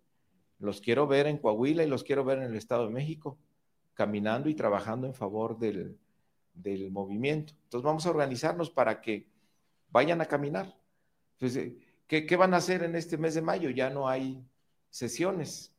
Entonces no quiero que se me vayan a aburrir que se vayan a la lucha, al Estado de México y a Coahuila. Ahí les voy a avisar que vamos a pasar lista para ver quién va y a dónde va y cuántos días va, porque seguramente todos en el 2024 pues van a querer ser candidatos. Y acuérdense que aquí en este partido amor con amor se paga. Entonces los quiero ver en Coahuila, los quiero ver en el Estado de México caminando en favor del movimiento. ¿Ese mensaje va también para el canciller Marcelo Ebrard? Pues para todos. Es que aquí todos tenemos que trabajar. Así nos enseñó López Obrador. Tenemos que trabajar en favor del movimiento donde se necesita. En estos momentos donde se necesita, Coahuila principalmente. Y también Estado de México, no, los, no lo dejamos atrás. Gracias. Pero hay que, hay que caminar. Aquí no hay militantes de primera ni de segunda. Ahí está el mensaje de Mario Delgado. Es, ¿quieren, ¿quieren ser candidatos en la que viene? Bueno, vámonos a apoyar Soto y enfatiza Coahuila. Esto ya lo he estado haciendo y sobre todo el apoyo lo tiene en el Senado. Si ustedes se dan cuenta, vean las redes de Armando Guadiana, candidato de Morena para Coahuila. Uno de los videos que más han compartido es justamente este de la jefa de gobierno, gobierno que es una de las presidenciables de Morena, donde por supuesto que manda eh, pues apoyo a su partido. Escuchen esto. Reuní con él, eh, vamos a apoyar dentro del marco eh, legal a Coahuila, a nuestro compañero Guadiana, eh, que por cierto aprovecho para decir que, em, que es el único que representa la transformación, porque ahí pues eh, hubo una persona, Mejía, que tomó una decisión de salirse fuera del movimiento. Él está fuera del movimiento, él no representa la transformación. Entonces aprovecho para dar mi opinión eh, a este respecto. Eh, Guadiana en Coahuila es el único que representa la transformación del país. y Mario nos pidió que pudiéramos en el marco de las leyes electorales poder ir a Coahuila y lo vamos a hacer. Estamos viendo en qué momento podríamos ir. Eh, por supuesto, eh, saben dónde está nuestro corazón también en el Estado de México. Eh, eso fue lo que platicamos en esa reunión. En lo que tiene que ver con la fraternidad entre nosotros, siempre lo he dicho. no estoy de acuerdo con lo que dice Mario, pero además es algo que es nuestra convicción. Nosotros nunca vamos a utilizar la guerra sucia como una forma de hacer política. Toda la vida hemos estado en contra de eso y no lo vamos a hacer ahora ni nunca porque las contiendas tienen que ver eh, con propuestas, eh, sea con eh, compañeros y en su momento con los adversarios políticos. Eso es lo que tiene que definir la ciudadanía. Y como siempre he dicho, la unidad por encima de todo. Lo importante es la continuidad de la transformación, el proyecto y la gente va a tomar su decisión. Ahí está lo que dijo Claudia Sheinbaum sobre Guadiana, obviamente defendiendo su partido, defendiendo su postura y estando, eh, pues sí, diciendo Guadiana es, el único que representa la transformación, no es Mejía Verdeja. Otro que lo ha hecho, digo, eh, quizás el perfil más importante hasta este momento ha sido justo el de Claudia Sheinbaum por su rol en, en, la sucesión presidencial, pero también tenemos al senador José Narro Céspedes, ¿no? Que es uno de los senadores quizás más prudentes en la Cámara que también mandó un mensaje de unión que ya fue eh, al estado de Coahuila para apoyar a Armando Guadiana. Y lo único que a mí me queda claro con estos mensajes, porque no es que no existan hacia el Estado de México, pero si se dan cuenta, son muy diferentes. En el Estado de México eh, no, no los están llamando como tal vengan. No es como que los necesiten Obviamente es importante ver figuras, saber ese respaldo que tiene la candidata, ver, o sea, siempre es importante en una elección, pero no es como que lo necesitan. Entonces, saben que están con ella. En más de una ocasión han hablado maravillas de la maestra Delfina. Cuando hay algo que sacan en contra de la maestra Delfina, inmediatamente salen al quite, le mandan solidaridad, etc. Pero en el caso de Coahuila, no pueden decir, aunque las encuestas marcan todavía que va arriba Armando Guadiana, no intentan, o vaya, tampoco es como que intentan negar que necesitan la caballería pesada. Necesitan que la caballería llegue a Coahuila para eh, terminar de inclinar esa balanza, porque aunque digan que Mejía Verdeja no representa la transformación de este país, aunque han salido videos de Mejía Verdeja cuando era este, estaba en la campaña de Ricardo Anaya, o sea, aunque se han dado todas estas circunstancias, y aunque incluso el propio presidente dijo que se fue sin despedirse, y aunque el propio Mejía Verdeja dijo que iba a respetar el resultado de la encuesta y dijo Nel, lo que estamos viendo es que hay mucha gente que no está convencida de Armando Guadiana. No, o sea, lo vieron en los debates y, y han visto a Armando Guadiana cómo se ha ido de vacaciones en plenas sesiones del Senado, se fue al Mundial en Qatar, se ha ido a partidos en el extranjero, o sea, ha dejado pendientes mil cosas para irse, o sea, está aplicando un alfarito, porque Alfaro, el gobernador de Jalisco, hace exactamente eso. Le encanta irse de vacaciones y aparte le fascina irse a eventos deportivos en el exterior. Y eso ha sido cuestionadísimo, si se lo cuestionaron a este Alfaro, ¿ustedes creen que no se lo van a cuestionar a Guadiana? Entonces, también de ahí la, necesidad de irnos al estado de Coahuila, que ya estaremos allá en unos días, porque la división es clara. Y algo que no podemos dudar es que al estar separados, se está dividiendo el voto de la izquierda y eso le da una ventaja al PRI. Entonces, vemos cómo vive Mario Delgado la caballería, la caballería empieza a responder, pero tampoco sé qué tanto vayan a responder todos. Vamos a ver este video de José Narro, senador de Morena, que también sale a apoyar a Armando Guadiana. Con nuestro candidato a la candidato a la gobernatura Armando Guadiana, un hombre capaz, con experiencia, honesto y comprometido con la cuarta transformación. Eh, fuimos a apoyar su campaña electoral de alguien que va a ser el próximo gobernador de Coahuila. Seguro estamos de que va a ganar. Eh, queremos comentarles que nosotros en lo personal y los senadores de Morena eh, que estamos, estamos participando y vamos a participar en esta contienda electoral, eh, vamos y estamos apoyando a Armando Guadiana para que se logre en Coahuila la cuarta transformación, para que avancemos en ese estado y rompamos la inercia de la corrupción, de los privilegios, de la impunidad eh, en que ha caído este estado. Un estado que a pesar de que tiene todo para avanzar, eh, prácticamente sigue teniendo graves rezagos y enormes dificultades.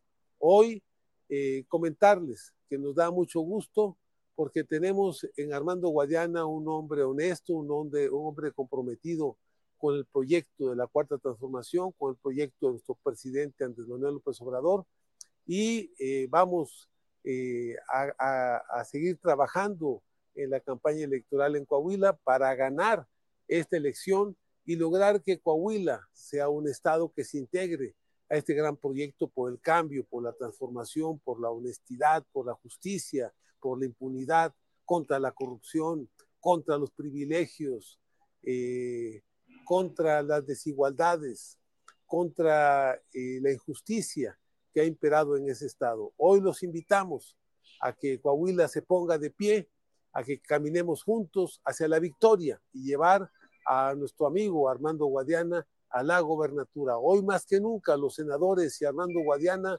estamos unidos para ganar esta elección y lograr que Coahuila se integre a la cuarta transformación.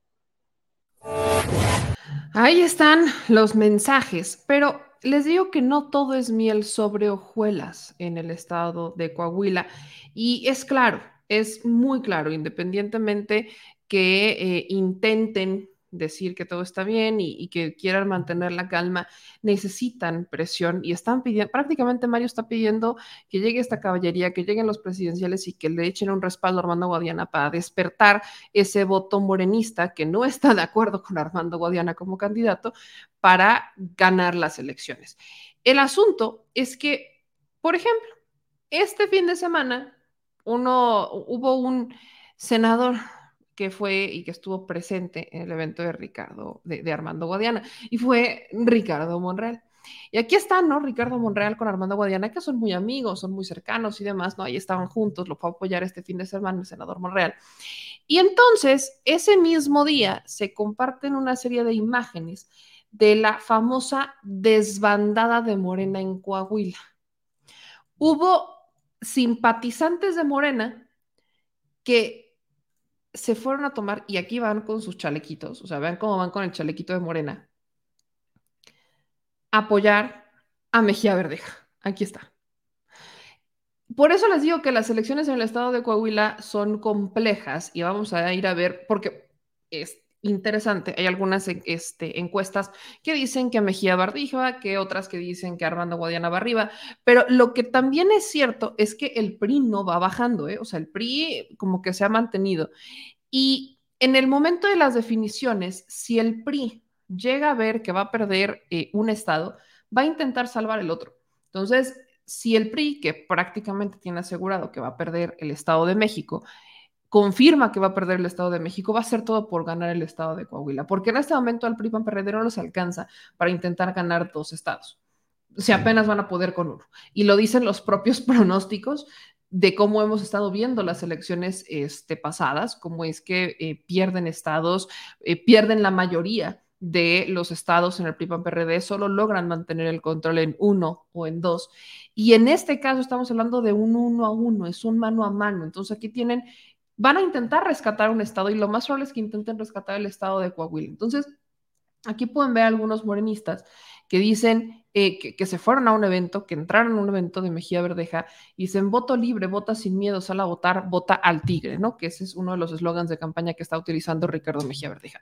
Y creo que en, si de por sí tenemos que tener cuidado con eh, las encuestas, que siempre hay que tomarlas con, con medida, también es importante ir a hacer este sondeo, ir a ver cómo están las cosas en el estado de Coahuila en una elección que pues está muy complicada.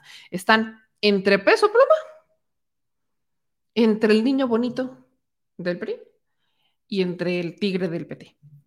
Vamos a ver qué es lo que la gente quiere, qué es lo que están pidiendo y cómo es que los que viven y la padecen en el estado de Coahuila tienen eh, el problemón enfrente y ver qué es lo que piensan. Así que ya les estaremos informando. Acuérdense que vamos a estar en Coahuila, particularmente el 12, 13, 14 y 15 de mayo.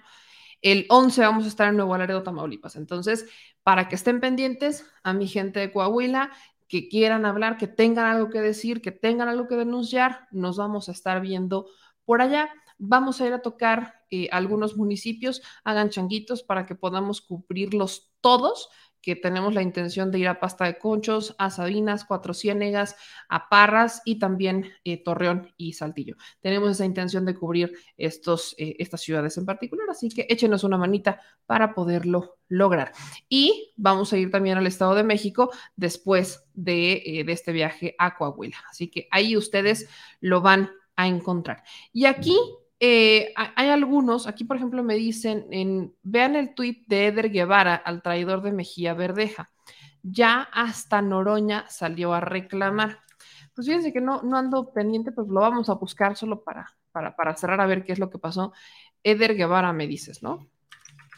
Eder Guevara y sube unos tweets. Déjeme ver si, si encuentro el tweet que, al que te refieres, mi, mi querida Irma, porque hay, hay varios tweets que ha estado subiendo Eder últimamente.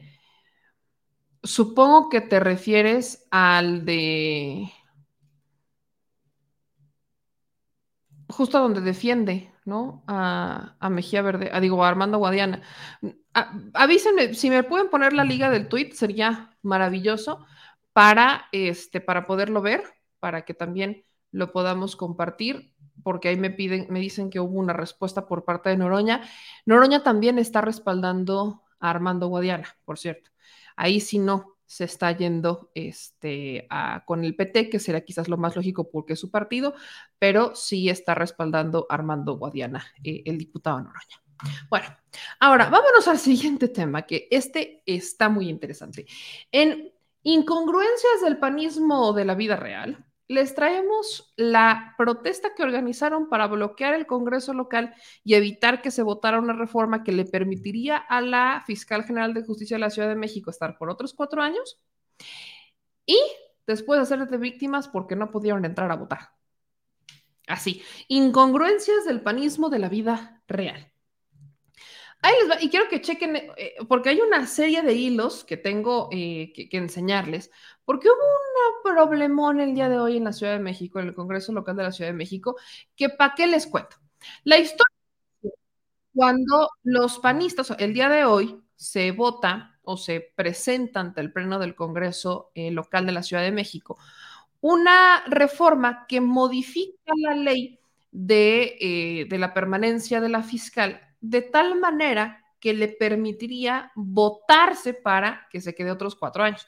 Como tal, y hago esta aclaración porque muchos medios empezaron a decir que ya habían votado que Restina Godoy se quedara otros cuatro años. Y no, lo que aprobaron al menos en el Congreso fue quitar ese candado que impedía que esto ocurriera.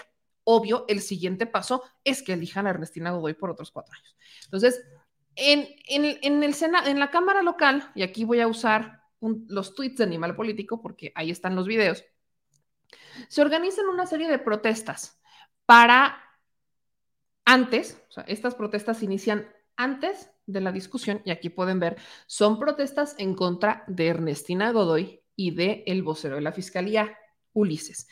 Este, e, estas, estas protestas ya estaban calentándose antes de que iniciara eh, la sesión, ya había llegado la gente, ahí estaban, ustedes pueden ver la gente, y los panistas dijeron que no les habían permitido la entrada al Congreso local para hacer esta votación.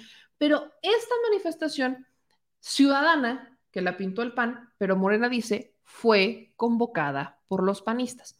Entonces, empezaron a exhibir una serie de fotos en donde empiezan a eh, comparar cómo es que ahí en esta manifestación había una serie de personas que coinciden eh, con tener relación con legisladores panistas. Entonces aquí vemos que es gente que dice que Ernestina no se puede reelegir, que es una corrupta, etcétera. O sea, todo pintaba, y esto es en la mañana, todo pintaba a que iba a ser una sesión solamente con protestas, protestas ciudadanas en contra de la reforma que le permitiría a Ernestina Godoy quedarse cuatro años.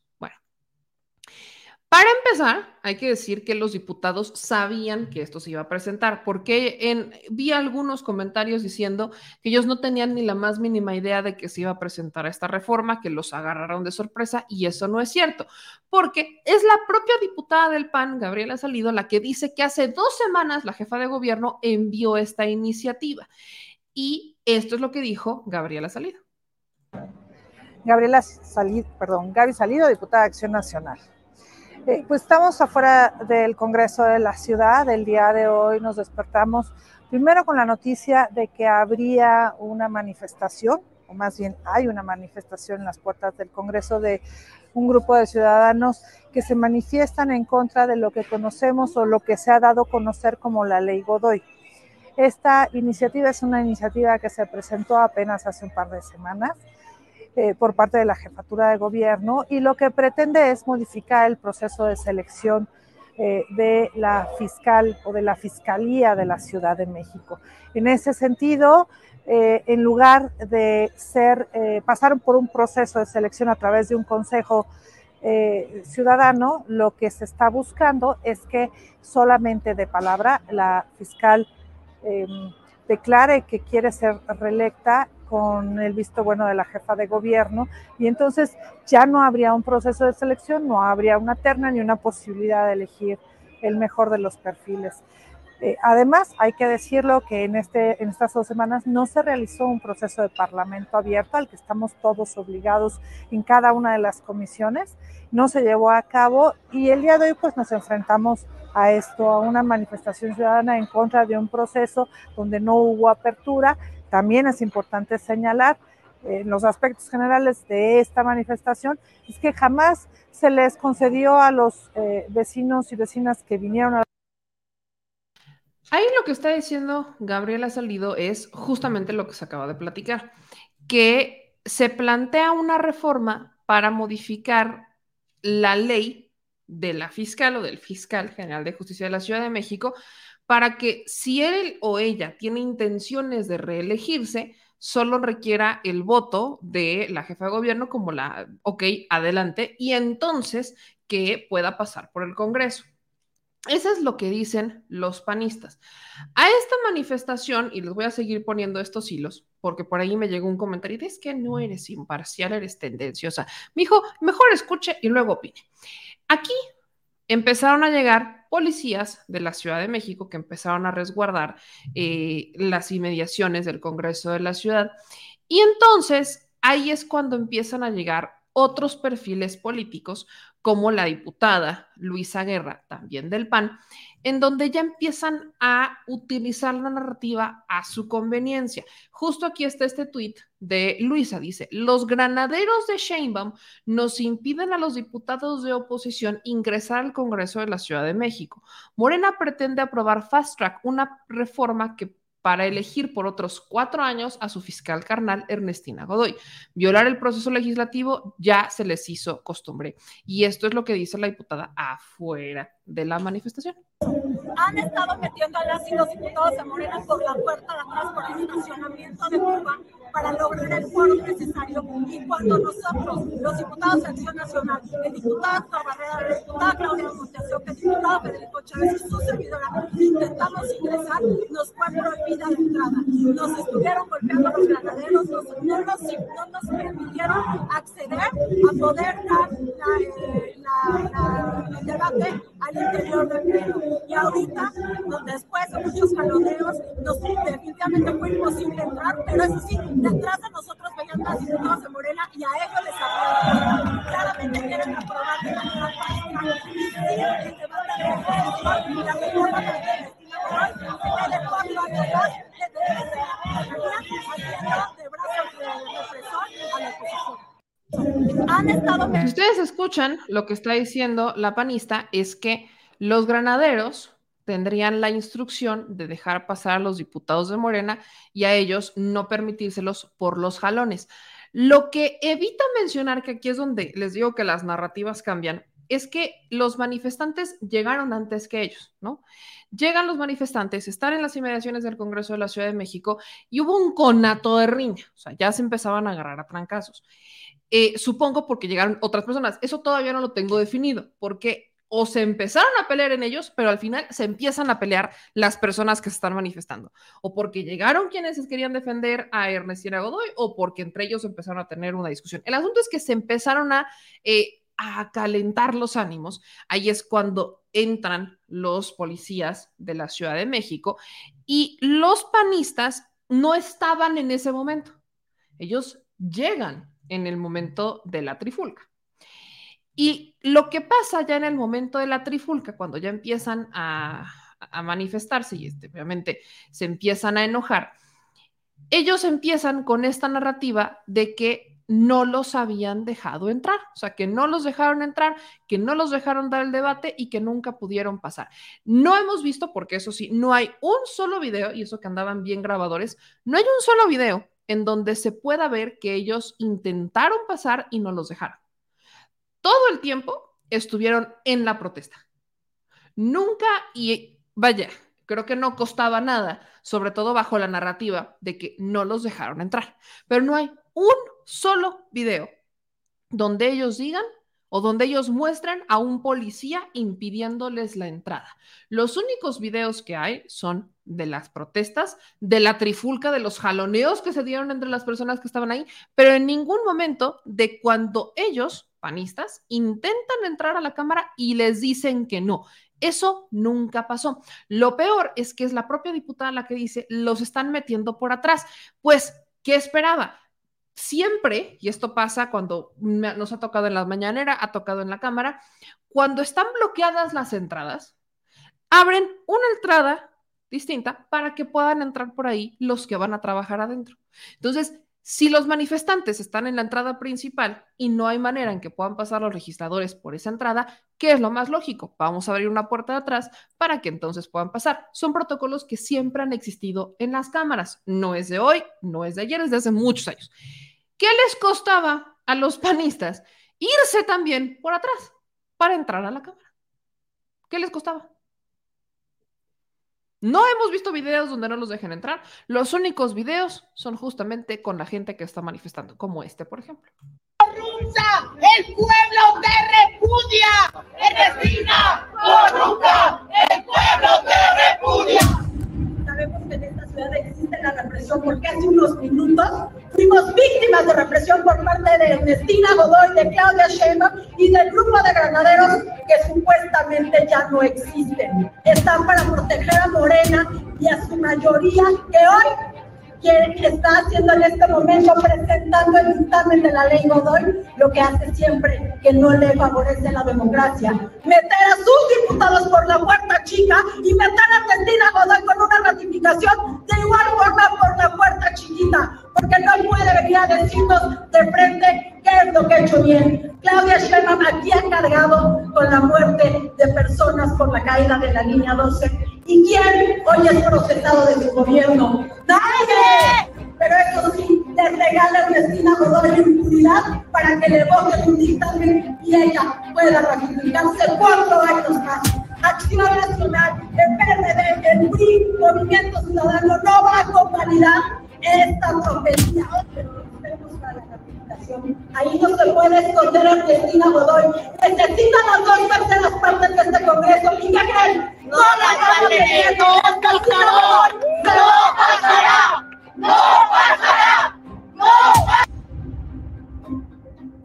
Me encanta cómo siempre se cuelgan y les ponen sus títulos. Bueno, ahí está. Les digo, es pura retórica, pura política. Ahora, aquí no acaba. Insisto, aquí no acaba, porque esta diputada dice que el PRD está con ellos.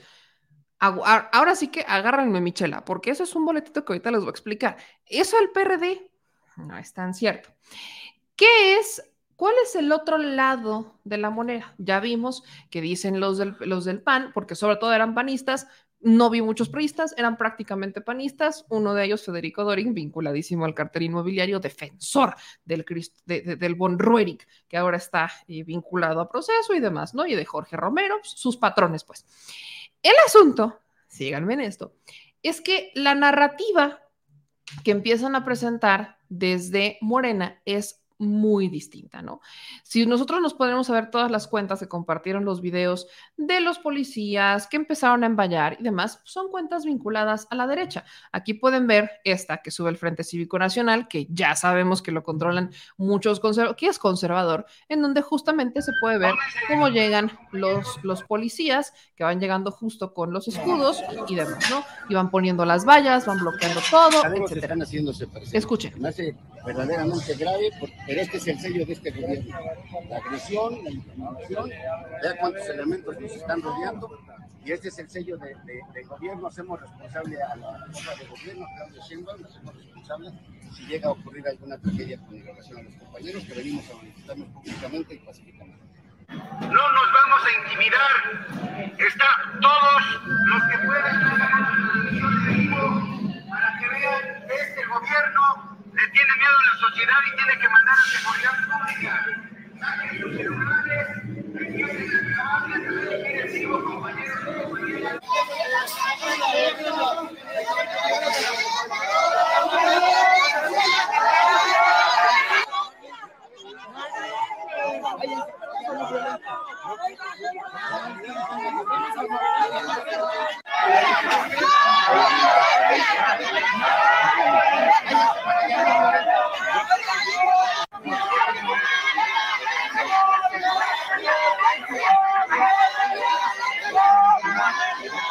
señora, abajo la señora, pa.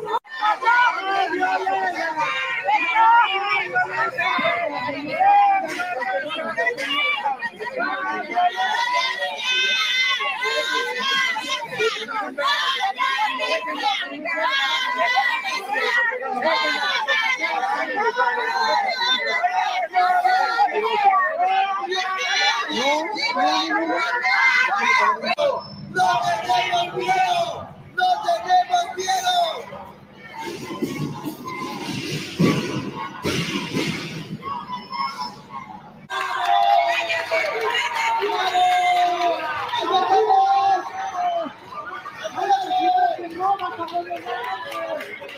Va a querer a, a los elementos de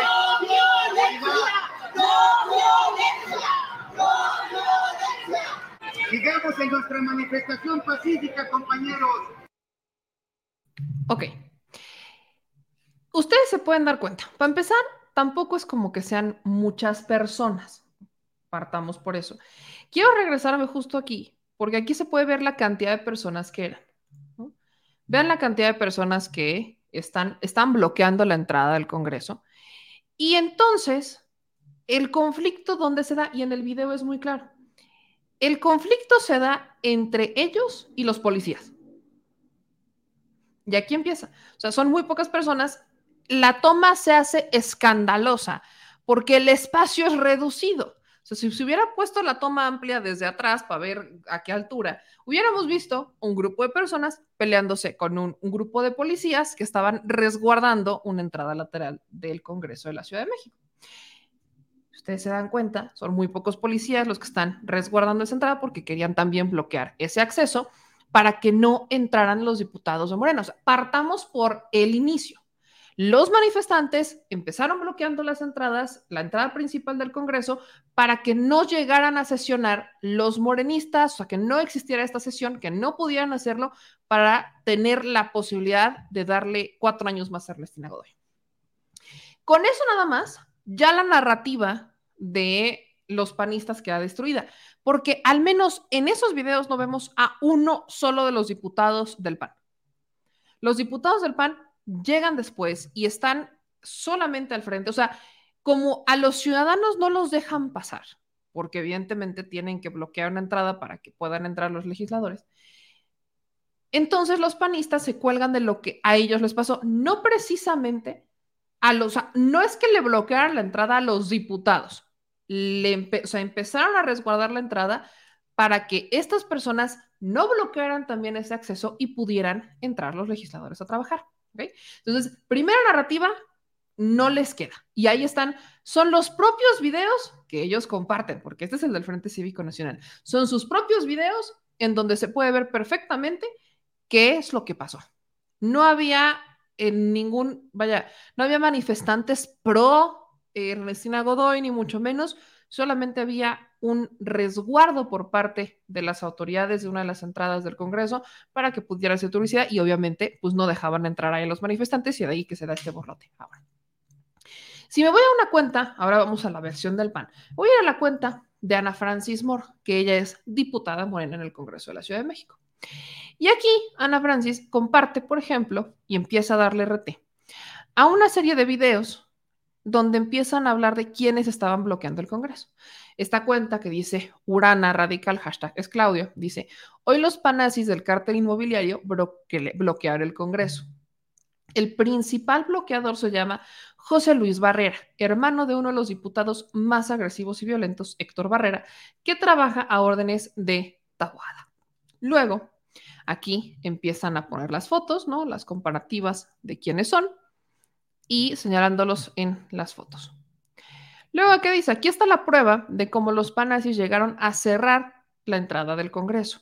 Imágenes que desmienten la versión de que los granaderos les impidieron la entrada a los panistas. Ellos ya habían llegado antes de que entraran los diputados. Ellos estaban ahí. Los diputados, ahí ya los pueden ver, no intentaron entrar, se quedaron afuera para sacar la nota, la protesta, etc. Esa es la toma que yo quería que vieran. Vean la cantidad de personas que fueron a bloquear la entrada. Digo, tampoco, digo, entiendo que esto se puede multiplicar y que luego son medio radicales, pero fueron también vi varios policías para la cantidad de gente que era. ¿Cuál es la responsabilidad de los policías? Resguardar el Congreso. O sea, resguardar el Congreso y habilitar una entrada, resguardarla para que por ahí puedan ingresar los legisladores. Esa es la chamba. Eso es lo que yo vi que hicieron en los videos que comparten los propios panistas, que comparten los del Frente Cívico. Esos son los videos. O sea, en las tomas claramente se ve que ellos están bloqueando la única entrada para que puedan entrar y salir los legisladores. Versión que desmiente evidentemente lo que pasa con los panistas. Ahora, luego, luego, empezamos a ver en la misma cuenta de Ana Francis Moore, que estas personas, los que estaban manifestándose, sí le estaban impidiendo la entrada, pero a los legisladores de Morena. A ellos, por ahí anda, por ahí anda este Marce Fuentes, que es diputada local de Iztacalco. Y ahí andan los tranquilos. ¡No la dejen pasar! ¡Jala la bici! ¡Jala no es diputada! ¡Ella no es diputada!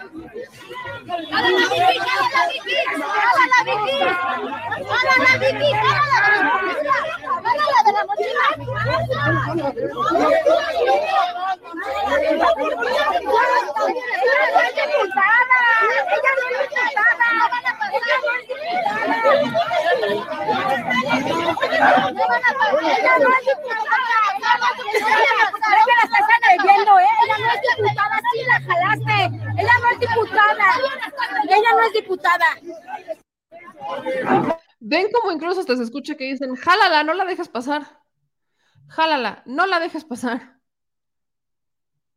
Ahí está, ¿no? Y es eh, diputada de Iztacalco, la que está diciendo, y ahí está, ahí aparece cómo la están jalando para que no entre, la dejan entrar los policías, la dejan entrar, pero se llevó sus jaloneos y se, pues, probablemente se llevó uno que otro trancazo, porque los, las propias personas que llevó el Partido Acción Nacional estaban impidiendo la entrada. Entonces, cuéntenme, en la narrativa de los panistas donde dicen que no los dejaron entrar, ¿cómo por qué no los iban a dejar entrar si lo que justo querían pues era que, digo, pienso yo, que fueran defendidos por los panistas. No tiene ningún sentido que sus propios manifestantes bloquearan de alguna manera el acceso, porque ahí lo que estamos viendo es, obviamente, a los policías intentar resguardar las entradas y las personas intentar jalar a los diputados para que no entren. O sea, ya los propios manifestantes están gritando, no la dejes entrar. ¿De dónde sacan que ellos no los dejaron entrar? Y, por el otro lado, no vemos un solo video de un panista diciendo, es que no me dejaron entrar. No los vemos, no vemos ningún video de un panista decir, es que no me dejan entrar. Ahora, en más fotografías, para que vean que sí eran los panistas los que tenían, este, los que fueron o los que organizaron esta eh, protesta, Aquí, la propia diputada Marce Fuentes comparte una serie de fotografías en donde está justo una de estas, porque aparte dicen de manera pacífica y obviamente eh, civilizada, ciudadanos meramente apartidistas, según los panistas, fueron a bloquear el Congreso. Y aquí hay una serie de fotos. Esta, esta persona ya la vimos en varios videos que les acabo de enseñar. Pues, ¿qué creen? También sale con Santiago Taboada. Se llama Daniel Ordóñez. Y ahí anda ahí anda, que son del Frente Cívico Chilango. Y ahí están en sus fotos, del Frente Cívico Chilango. Entonces, otra prueba más de que eran convocados por los panistas. Digo, a ninguno de nosotros nos sorprende que ya llegaré a eso.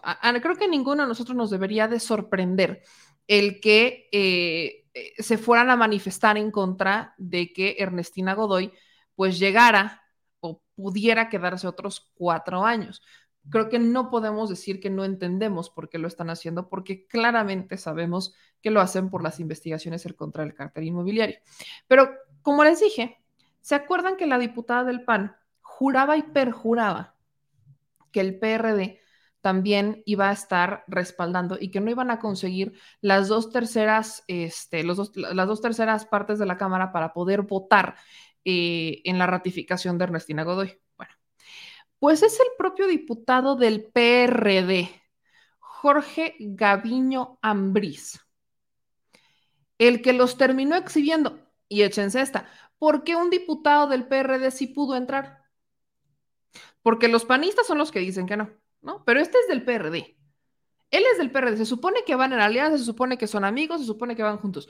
¿Cómo es posible que los panistas afuera de la Cámara victimizándose, tirándose al piso, diciendo es que no me dejaron pasar, maldita maldición, pero ya verán en la ratificación no van a contar ni con un solo del voto del PRD. ¿Cómo es posible que bajo esa narrativa un diputado local del PRD pudiera entrar y no solo entrar, sino hablar, y no solo hablar, sino decir que recibió amenazas políticas para votar en contra del dictamen? Escuchen esto.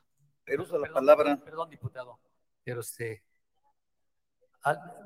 ¿alguien más? Levanta, usted, la diputada Marta.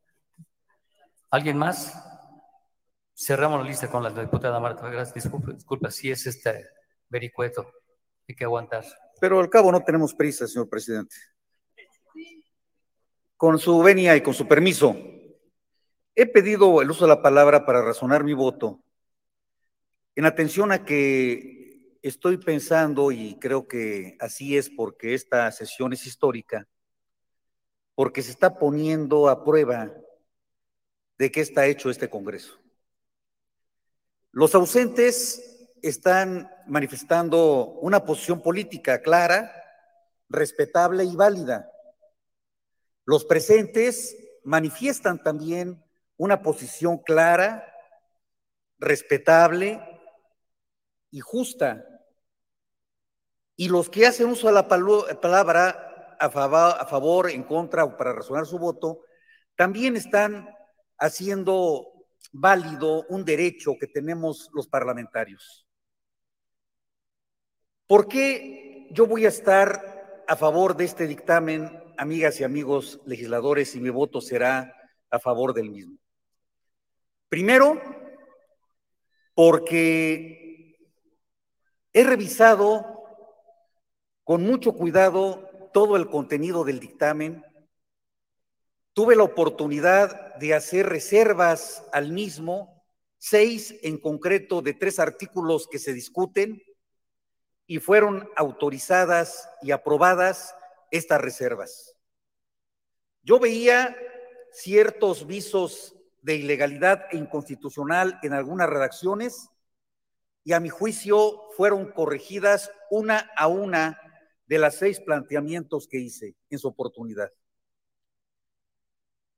Y explicaré por qué, y creo que es muy importante que los que nos escuchan revisen este dictamen.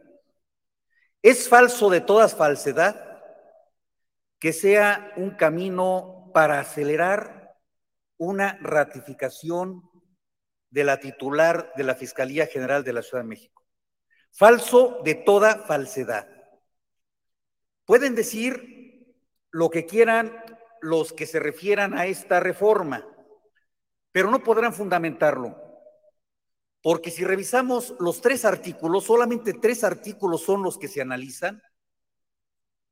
Los artículos, el 42, el 42 bis y el 99 de la ley orgánica de la Fiscalía General de la Ciudad de México. En esos tres artículos no hay ninguna posibilidad de facilitar el camino de ratificación alguna. Es falso. Decirlo así es una pretensión política. Y aquí estamos legislando, amigas y amigos legisladores, y siendo congruentes tenemos que defender nuestra verdad. ¿Qué artículos se refieren a la designación interna o a la ratificación de la titular de la Fiscalía o el titular de la Fiscalía? Dos artículos constitucionales. El 37 de la Constitución de la Ciudad de México y el 44 de la Constitución. El artículo 37 nos habla de la elección internas y el artículo 44 de la posibilidad y del derecho que tiene la titular o el titular en turno de, de ser ratificado. Dos artículos, dos caminos distintos. La terna, el artículo 37 y la ratificación, el artículo 44. No hay contradicción, son artículos complementarios. Y son caminos distintos. Miren ustedes, cuando se habla de ratificación, ¿qué se debe de analizar a través del Consejo Judicial Ciudadano? ¿Qué se debe de revisar, amigas y amigos legisladores, si queremos ratificar? Persona que ya esté ejerciendo el cargo por designación para un primer periodo. Para un primer periodo. Requisitos legales cumplidos, cumple o no cumple. Es abogado, es abogada, tiene título, tiene cédula, tiene experiencia en el cargo, todo eso es lo que se revisa. Perfil cumplido, cumplió o no cumplió en su encargo. Idoneidad para el cargo, ¿es idóneo o no? Experiencia en la gestión del cargo. ¿Tuvo esa experiencia? ¿Es favorable o no? Resultados objetivamente demostrables. Esos puntos, cinco puntos es lo que se revisa en la ratificación. ¿Qué se revisa en una posible elaboración de una terna? Cosas distintas, no pueden ser lo mismo. ¿Qué se revisa? Personas que cumplen eh, con los requisitos en una terna, requisitos legales que deben ser revisados, perfil sujeto a evaluación, es decir, vamos a evaluar su perfil. El titular o la titular ya sabemos si lo tiene o no, ya tiene años en el cargo. La ternas se tiene que tener un perfil que se va a evaluar. Idoneidad para demostrarse, su experiencia en la gestión del cargo, si ha tenido experiencias en las fiscalías, en las procuradurías, en la impartición de justicia, sin resultado alguno porque no haya ejercido el cargo, cuando hablamos de si es objetivamente demostrable. Vean ustedes cómo lo que se evalúa en la terna es completamente distinto a lo que se evalúa en una posible ratificación. ¿Qué es lo que estamos analizando, amigas y amigos legisladores? El artículo 42, con la reforma que está planteando, es muy sencillo. La Constitución habla de, en el artículo 44, de la posible ratificación no solamente de un fiscal general, sino también de dos fiscales especializados. Es el fiscal anticorrupción y el fiscal electoral, cosa que no habla la ley. El artículo 37, que habla de las, precisamente de las ternas, desarrolla completamente el esquema y la ley que cambiamos nosotros en, la, en el primer Congreso fue suficiente para elegir la terna. Pero ahora el primer Congreso dejó vacío una situación legal que ahora tenemos que llenar. Y eso es lo que estamos haciendo aquí. No estamos eligiendo ninguna terna, no estamos ratificando a ninguna persona, simplemente en los tres artículos estamos diciendo qué se tiene que hacer. Decían que estamos haciendo un fast track, un camino fácil, un puente para que sea rápida la ratificación. Y decía yo que es falso de toda falsedad. ¿Y por qué? ¿Qué requisitos tiene que cumplir la terna? Fíjense bien, ser propuesto por el Consejo Ciudadano, mandarla a la jefa de gobierno, la jefa de gobierno nos manda la terna, el Consejo Ciudadano tiene que haberlo votado por las dos terceras partes de sus integrantes, mandarnos aquí a la terna y nosotros tendremos que votar en dos terceras partes del Congreso, mayoría calificada. Eso es para elegir una terna. ¿Qué se tiene que hacer en ratificación? El Consejo General Ciudadano tiene que preguntarle a la fiscal si desea ratificarse o no. Si es positivo, sí y solo si es positivo este requisito, entonces el Consejo Ciudadano evalúa si es posible ratificarse o no, viendo las cosas que ya les leí. Si es positivo, tienen que votar las dos terceras partes, mayoría calificada del Consejo. Mandárselo a la jefa de gobierno y nos mandan a nosotros la opinión favorable de esa ratificación y nosotros votarlo en dos terceras partes de mayoría calificada. ¿Dónde está la facilidad? ¿En dónde está la facilidad? ¿Qué es lo que estamos acortando y qué, y qué estamos haciendo inconstitucionalmente? Absolutamente nada. Ahora bien, miren ustedes, y sobre todo los diputadas y diputados que están afuera, ¿qué pasaría eventualmente si no se, el Consejo Ciudadano dice no a la ratificación? Pues entonces nosotros nos enteramos y el Consejo Ciudadano, a petición nuestra, tiene que mandarnos una terna. ¿Y qué pasa si de esa terna nosotros no votamos en las dos terceras partes? ¿Qué pasaría? No queda una laguna constitucional. La ley es muy clara al respecto.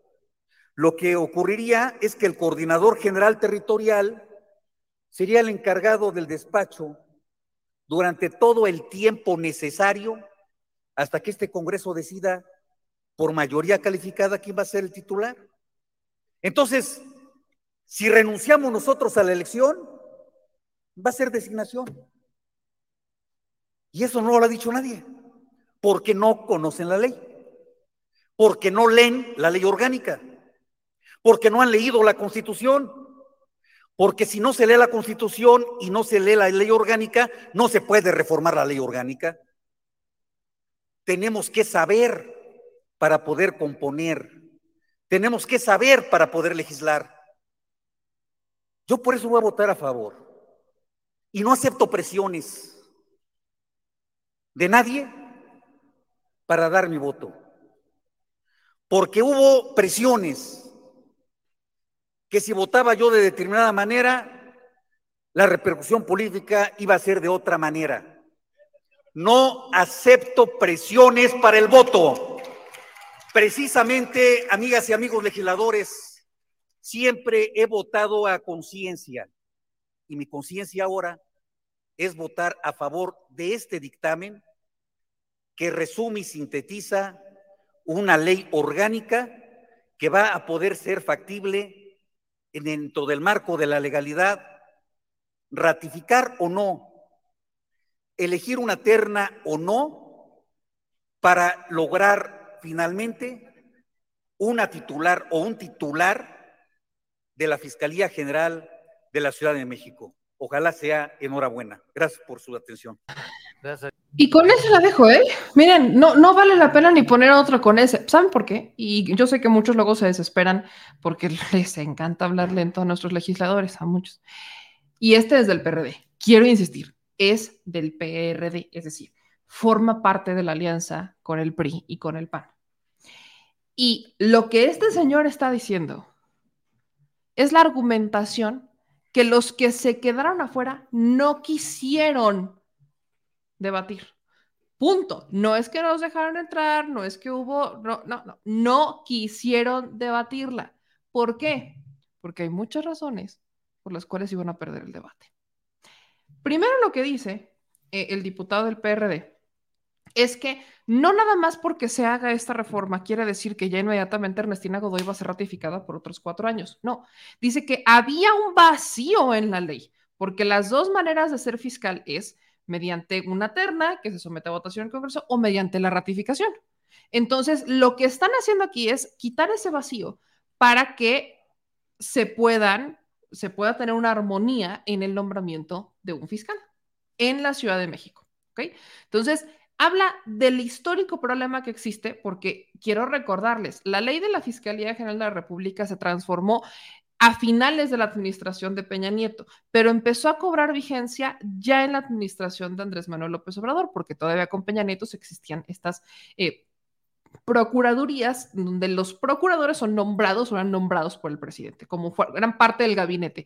Cuando la convierten en autónoma y empiezan, es una reforma constitucional y entonces los congresos estatales están obligados a hacer lo mismo, tiene cada una que ir empezando a solventar los problemas que existen con sus propias leyes, ahora sí que tropicalizándolas, pero dentro del marco de la ley. Entonces, en la Ciudad de México ya existía la posibilidad de que el fiscal solicitara la pos y vaya, disculpen mi redundancia, pero el fiscal ya podía pedir o solicitar quedarse, o sea, otros cuatro años. Ya existía.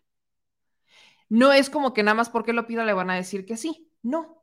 Ya existía la posibilidad. Lo que están haciendo, lo que se hizo en, en el Congreso local es quitar ese vacío que existe.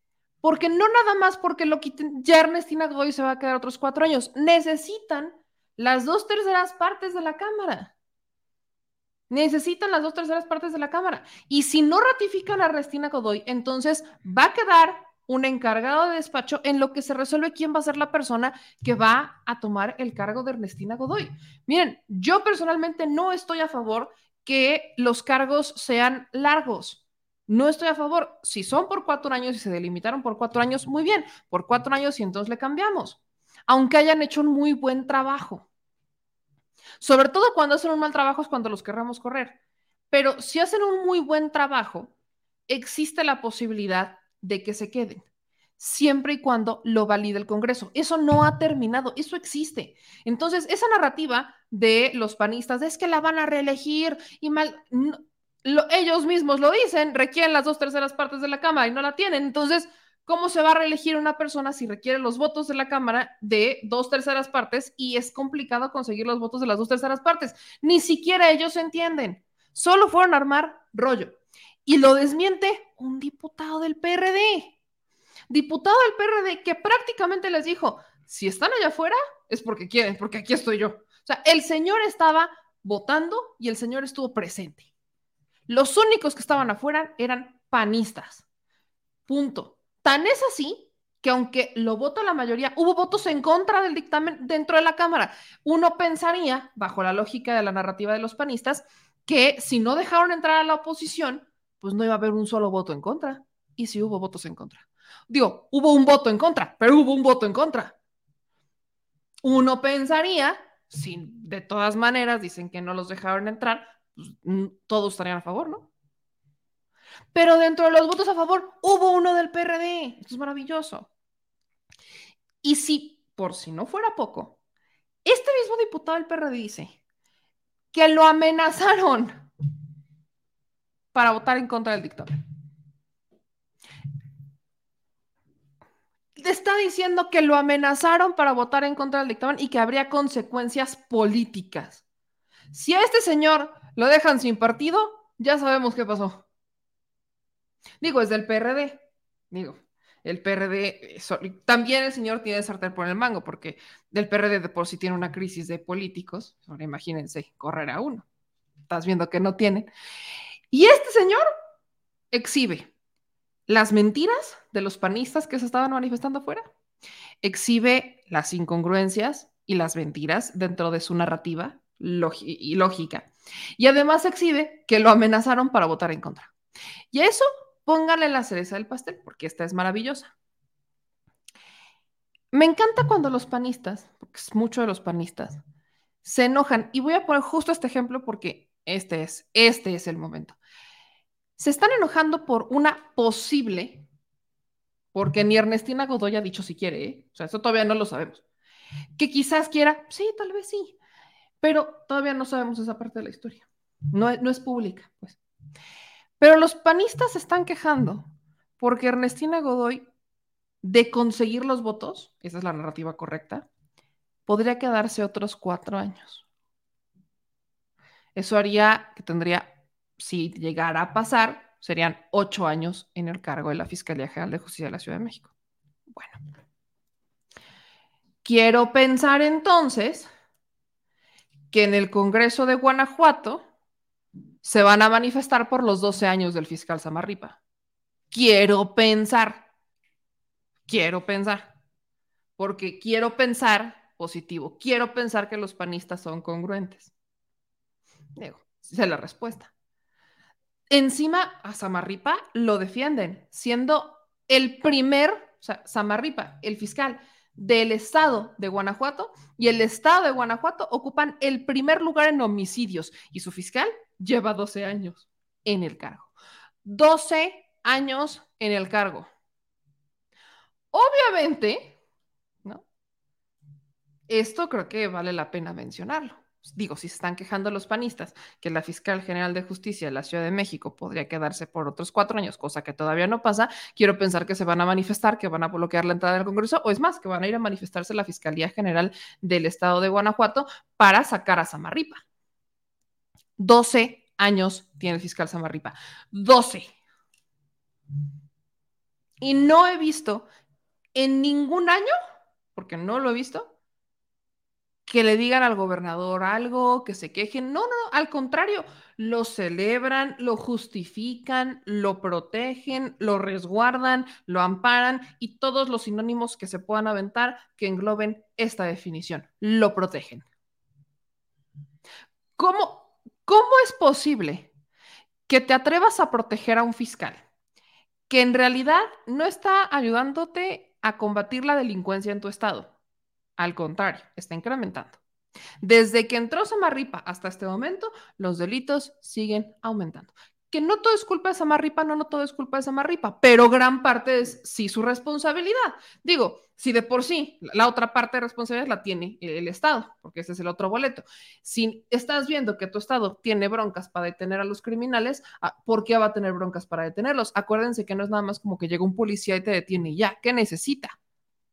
que la fiscalía haga su chamba para que pueda integrar las carpetas de investigación y entonces puedan solicitar al juez órdenes de cateo, de detención y de vinculación a proceso. La fiscalía es la herramienta entre la justicia y la operación de seguridad. Y la fiscalía en Guanajuato no ha hecho nada. Entonces, cuéntenme, panistas, ¿con qué santa cara se van a quejar de, porque todavía ni siquiera es un hecho, insisto, de la posible ratificación? de Ernestina Godoy o del que venga. ¿Con qué cara lo hacen? ¿De verdad así quieren convencer a la gente? Porque... Otra. ¿Con qué cara van a quejarse sobre una posible reelección o extensión de mandato? Cuando fueron a defender los 11 años de Lorenzo Córdoba y Ciro, perdón, pero, o sea, yo sé que quizás no tendría que ver porque son cargos distintos, pero en este caso estamos hablando de extensiones de mandato extensiones de periodo administrativo. Estas extensiones de un periodo administrativo las han permitido en administraciones pasadas. Samarripa es un ejemplo, estamos viendo el, los del Consejo del Instituto es otro ejemplo. Ahí están los ejemplos. Entonces, cuéntenme, ¿por qué cuando ustedes lo hacen está bien, pero cuando otras personas intentan hacer algo similar, entonces están mal. Ahora, eso es desde la perspectiva política. Personalmente, insisto, yo no creo que una persona deba quedarse más tiempo del cargo para el cual está destinada la ley. No creo. ¿Por qué? Porque el poder marea. ¿Y por qué? Porque tampoco creo que solamente una persona tenga la posibilidad de hacer justicia, de hacer bien las cosas. Yo personalmente no lo creo, pero esa es mi opinión personal.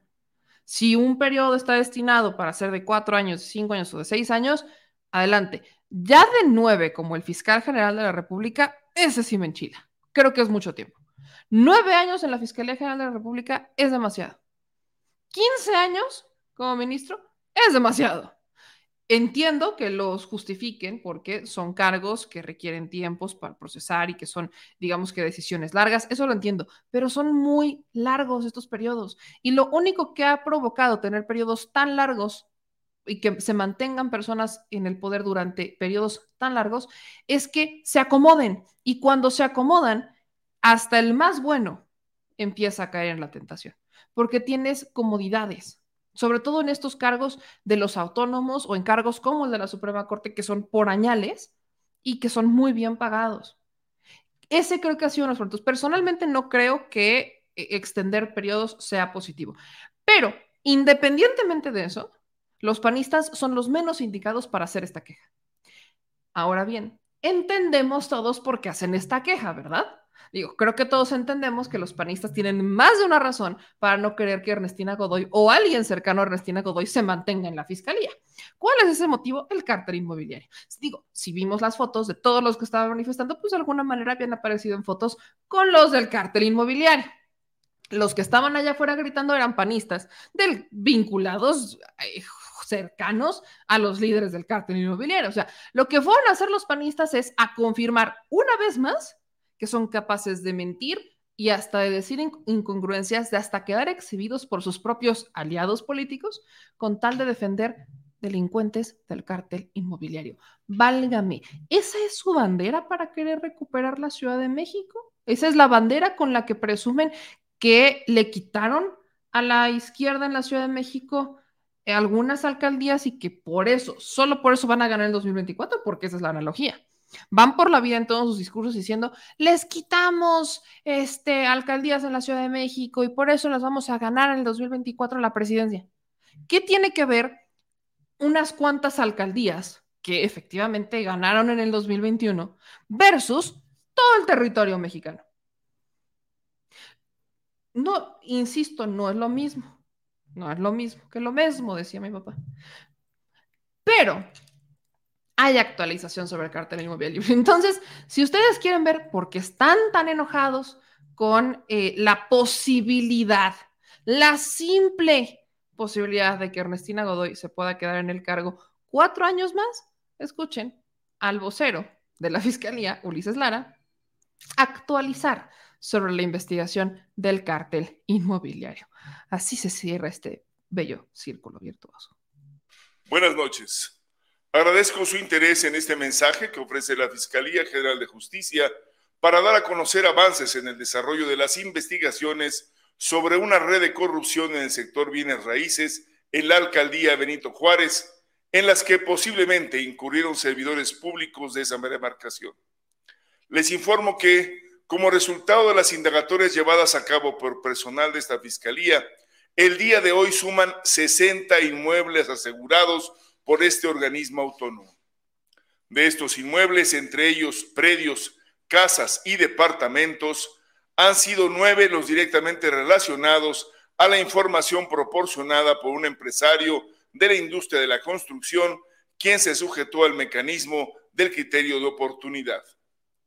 Estos nueve inmuebles a los que hacemos referencia están ubicados en la calle RIF, en la colonia Santa Cruz Acotoyac, en la calle José María Rico y en los complejos City Towers y de los cuales se advierte que fueron adquiridos por personas físicas y morales de quienes el incremento de su patrimonio se encuentra posiblemente injustificado. Algunos de estos 60 inmuebles se encontraban en arrendamiento o comodato y eran ocupados por terceras personas mismas a las que se les ha respetado sus derechos. La gran mayoría de los inmuebles estaban sujetos a la propiedad de quienes se desempeñaban como directores generales en la alcaldía de Benito Juárez, obras y desarrollo urbano y jurídico y de gobierno, sus familiares y empresas relacionadas a dichas personas, incluyendo servidores públicos. De esta forma, a partir de estudios periciales de contabilidad, se detectó la posible comisión de diversos delitos financieros debido a que una persona se le descubrió un incremento en su patrimonio hasta por 300 millones de pesos.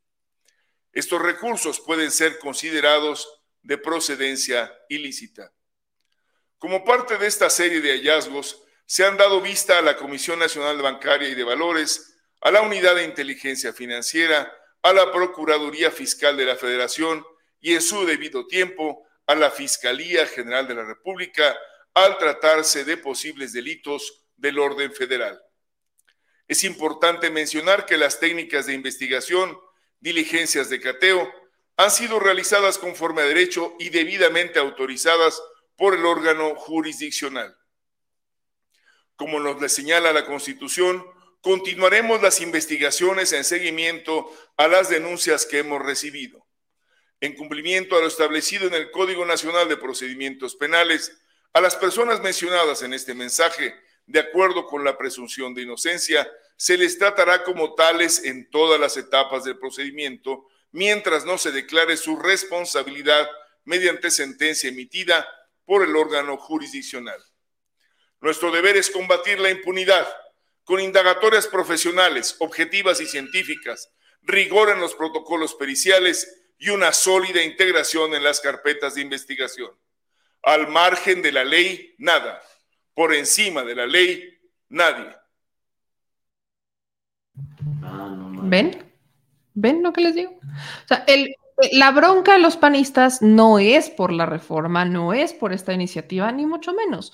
Es porque habría la posibilidad, solo la posibilidad, la posibilidad de que Ernestina Godoy pueda quedarse otros cuatro años les da pavor. Esa posibilidad les da miedo. Nada más esa posibilidad.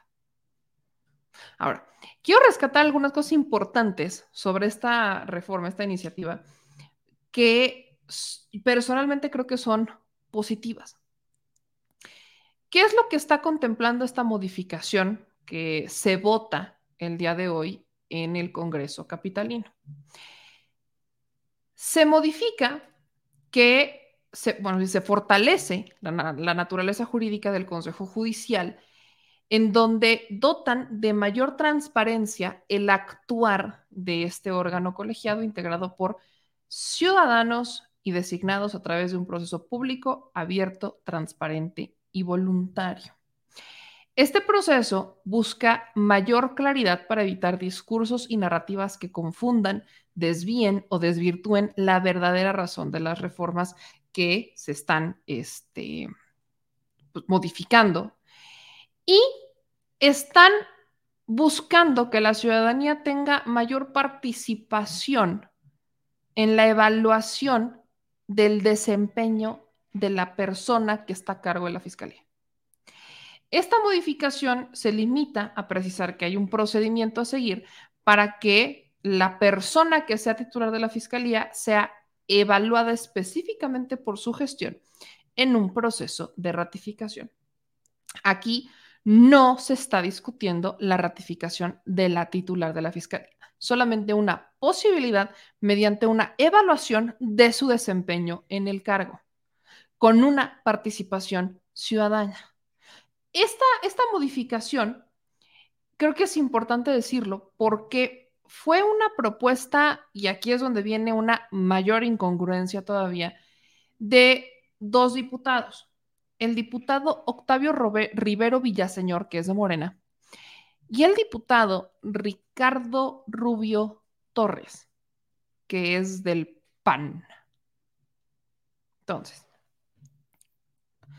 no logro entender. ¿Cómo es posible que un diputado panista, porque fue entre un panista y un morenista, presentan una modificación al respecto de las leyes de la titular o del titular de la Fiscalía de la Ciudad de México. Y los panistas salen a decir que era un proceso de reelección de su fiscal. ¿Sí, ¿No se enteraron que la presentó un panista? ¿O solamente recibieron la instrucción de su patrón Jorge Romero Herrera y Taboada de salir a armar un show para evitar, para ensuciar, para polemizar en torno a una reforma propuesta por uno de los integrantes de su propio grupo parlamentario? No lo entiendo. Me, me, sorprende mucho a lo que han llegado los panistas a estas alturas, con tal algunos, no podemos generalizar, pero me sorprende a lo que han llegado algunos panistas en este momento con tal de defender al cártel inmobiliario del cual día con día se sigue investigando y se sigue sacando porquerías. No más no entiendo. No más no entiendo. O sea, dentro de esta reforma, le dan mayor participación a la ciudadanía en la evaluación de los trabajos de la fiscalía, de las fiscalías especializadas, así como de la para poder designar o ratificar si es que se diera la situación. Le están dando el poder a la ciudadanía de decir, ok, quizá esta persona se quiere ratificar muy bien, pero necesitamos evaluar su desempeño. ¿Qué opinas de su desempeño? Le están dando en esta reforma la posibilidad a la gente de evaluar a su fiscal y que eso se tome como base para decir, ok, se puede o no ratificar en caso que se requiera o que se solicite la ratificación o la extensión de un periodo. No, no más no entiendo.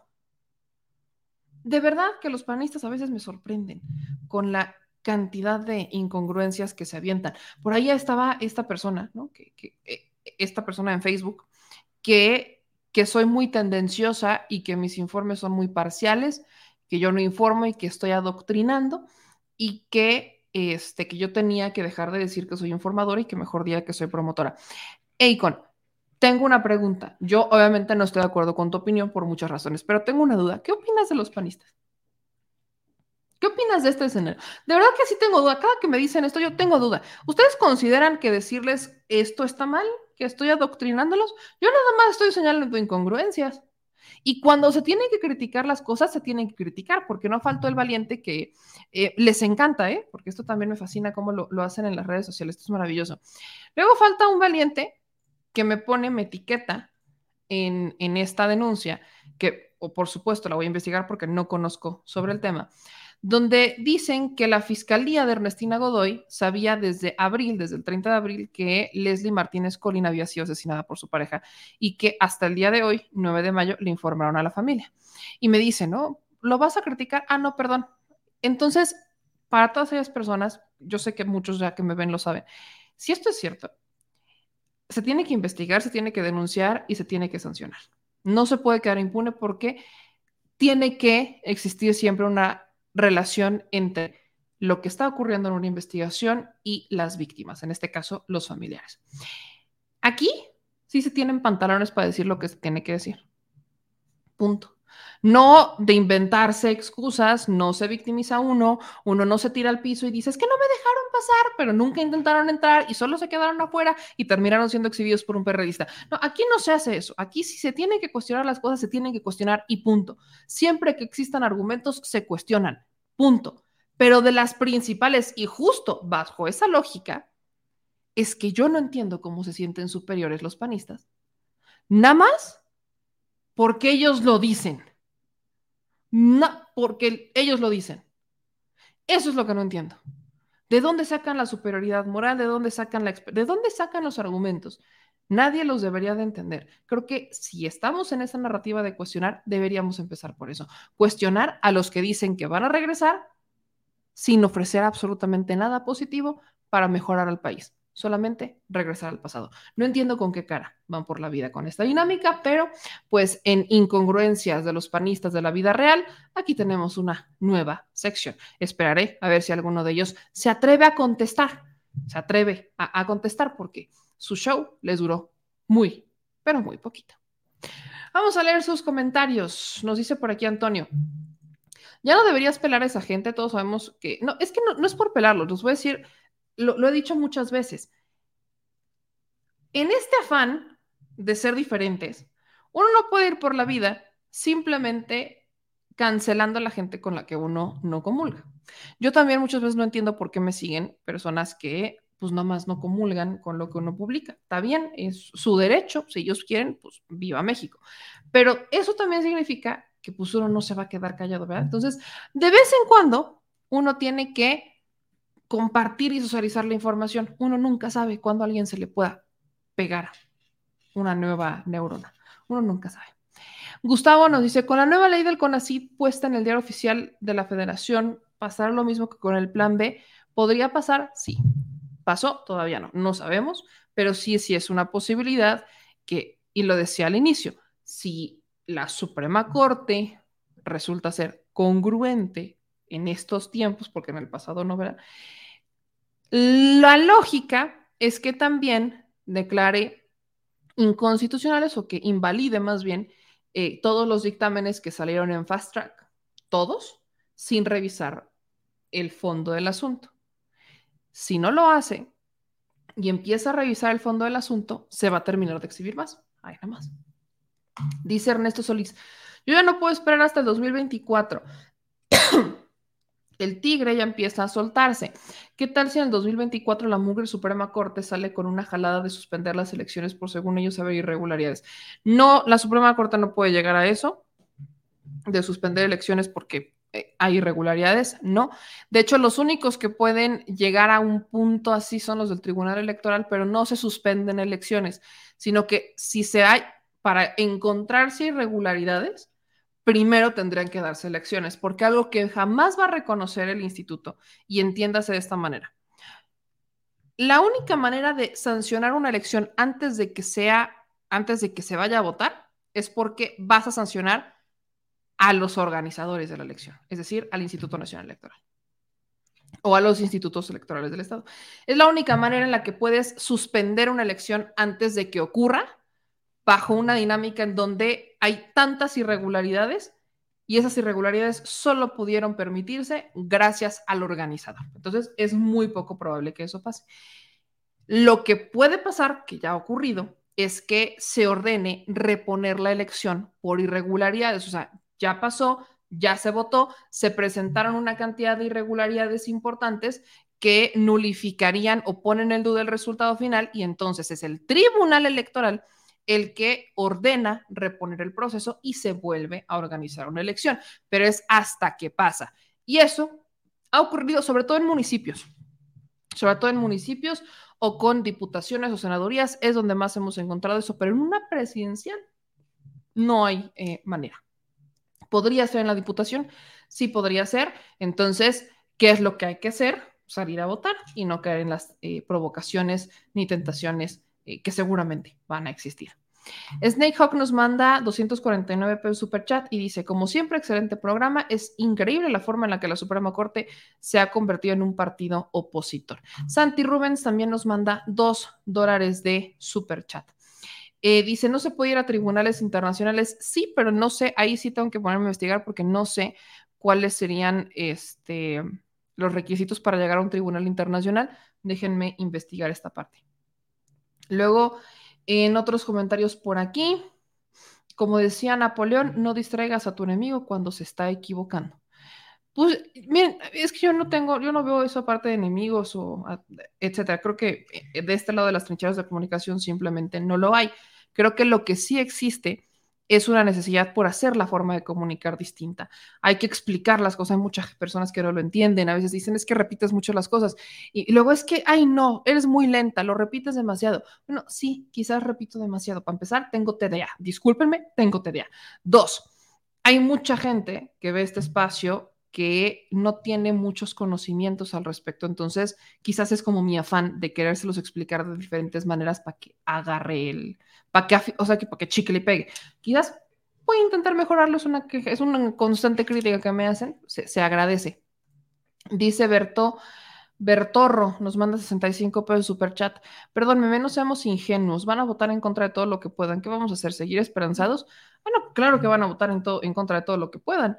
Pero, por ejemplo, cuando no se requieren reformas constitucionales, pueden seguir el proceso, de todas maneras lo van a votar a favor y les van a quitar el pretexto de irse o sea, es que no, este, nos dieron tiempo. Lo que quieren hacer es retrasar. Miren, el PAN, PRI, PRD saben que no pueden frenar todas las reformas que quieran hacer siempre y cuando no requieran las dos terceras partes del Congreso. Entonces, lo único que quieren es retrasar. ¿Qué es lo que pasó con el plan B? Retrasarlo nada más, porque saben que si quizás había cosas que podían intentar declararse constitucionales, no eran suficientes como para declarar inconstitucional toda la ley. Entonces se fueron por vamos a retrasarla y es exactamente lo que pasó. Si la permanente en este momento no la vota, si no la discuten, si no la votan, si no pasa, en, si no hay un periodo extraordinario para discutir el plan B, no hay manera que el plan B pueda entrar en vigor en las siguientes elecciones de los 24. No va a pasar. Y eso es exactamente lo que querían. Tan, tan. Tampoco, insisto, no hay que ser científicos. Lo único que hay que tener claro es que si no es un tema electoral, creo que Morena ya lo tendría que haber visto. A cambiar la estrategia es necesaria. No les den pretextos. No les den pretextos. ¿Se van a tardar más? Sí, sí, se van a tardar más. ¿Les van a meter 500 mil reservas para bloquearlo? ¿Lo van a hacer? Sí. Pero al menos una vez que salga, salió y te olvidas de que la Suprema Corte te obligue a volverlo, a, a volver a hacer el procedimiento.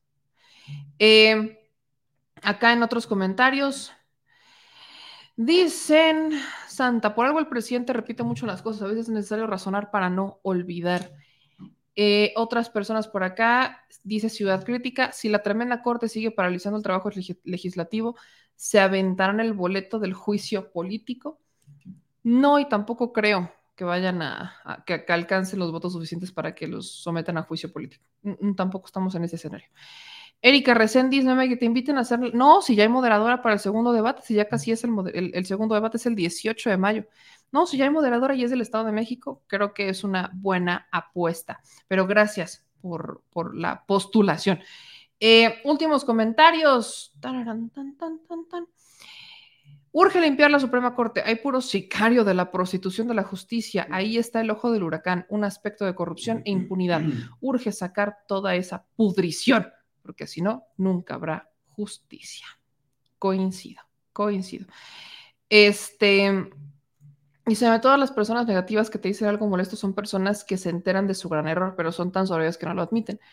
Pues no sé, pero es, siempre, es una, siempre es una opción. A veces es muy complicado aceptar cuando uno se equivoca y entender o darse cuenta que te están utilizando o darse cuenta que estás defendiendo siempre al, al lado malo.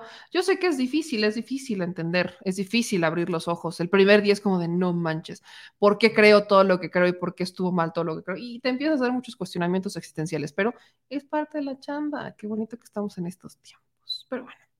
Vámonos a descansar, mi gente, que mañana ya es Día de las Madres, así que espero que no se les olvide que todos los años tienen madre, aunque para muchos parece que no tienen madre, pero no se les olvide que si tienen madre, celébrenla todos los días.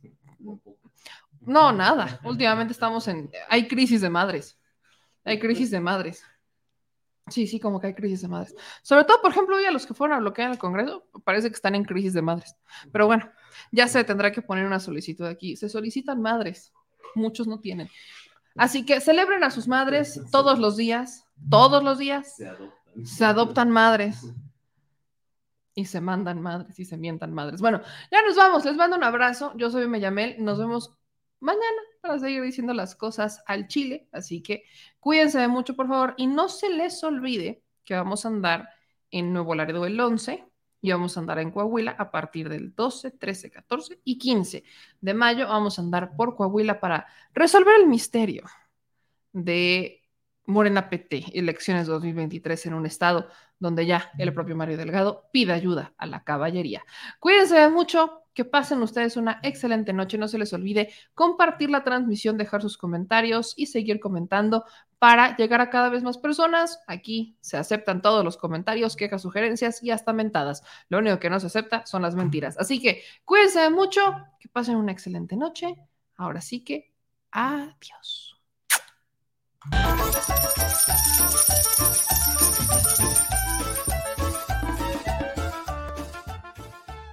Al Chile. Recuerda que una forma de apoyar nuestro proyecto e impulsarnos a generar más y mejor contenido es a través de los superchats en nuestras transmisiones en vivo. Solo tienes que dirigirte al recuadro donde escribes mensajes, darle clic al símbolo de moneda, colocar los datos de tu tarjeta bancaria, el monto a donar y de forma inmediata se verá reflejado en un recuadro de color con el mensaje de tu preferencia. Otra manera, por si no nos alcanzas a ver en vivo, es ir a la descripción de nuestro video de YouTube, darle clic a la liga de PayPal y repetir el proceso como en los superchats. Ese recurso llegará directo a nuestra cuenta bancaria. En Facebook también puedes apoyarnos de forma mensual. En el inicio de nuestra página encontrarás el botón Quiero colaborar. Ahí podrás adquirir una membresía que nos impulsará a seguir combatiendo la infodemia desde esta plataforma. Y si eres de los que no confía en la tecnología, puedes hacer un depósito o transferencia a nuestro número de tarjeta Banamex, desde cualquier establecimiento, banco y hasta tu aplicación móvil. Anótalo. El número es 4766-8415-9203-0897. Recuerda, esto es completamente voluntario. Y es una forma de apoyar e involucrarte más con este proyecto independiente. Hazlo tuyo y comparte.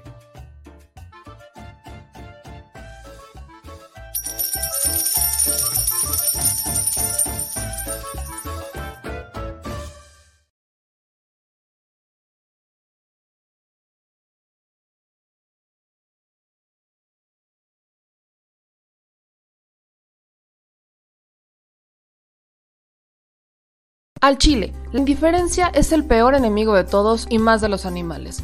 Los últimos datos del INEGI señalan que en México existen cerca de 18 millones de perros y alrededor del 70% viven en las calles, es decir, casi 13 millones han sido abandonados, extraviados o nacieron en las calles. Esto posiciona a México como el primer país de América Latina con mayor índice de perros abandonados y también con mayor indiferencia al tema. El abandono es un fenómeno que afecta a perros y gatos de todo tipo, no entiende de edades o de razas.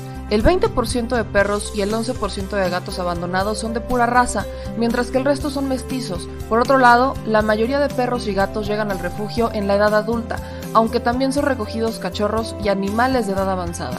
El maltrato animal también está presente y nuestro país aún está en pañales, pese a que se está comenzando a legislar para crear sanciones más severas a quienes cometan ese tipo de delitos.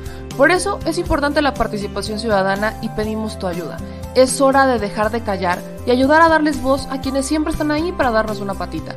Educar, esterilizar, identificar, reflexionar y adoptar es básico para revertir la tendencia pero si tú no tienes la posibilidad de adoptar o rescatar, ayuda a diferentes organizaciones que ya lo hacen. Angelitos peludos.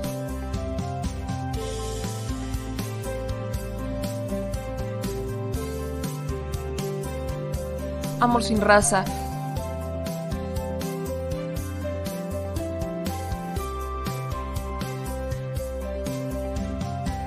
Frida Puebla.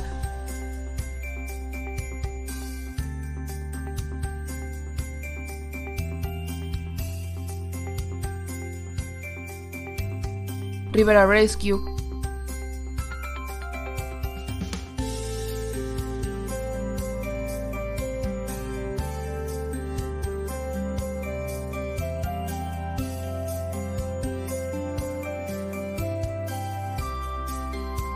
Voz Animal MX.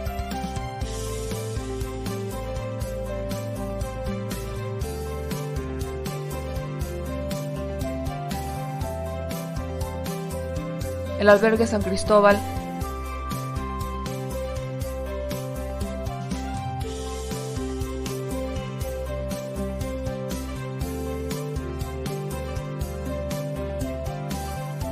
Fundación Toby.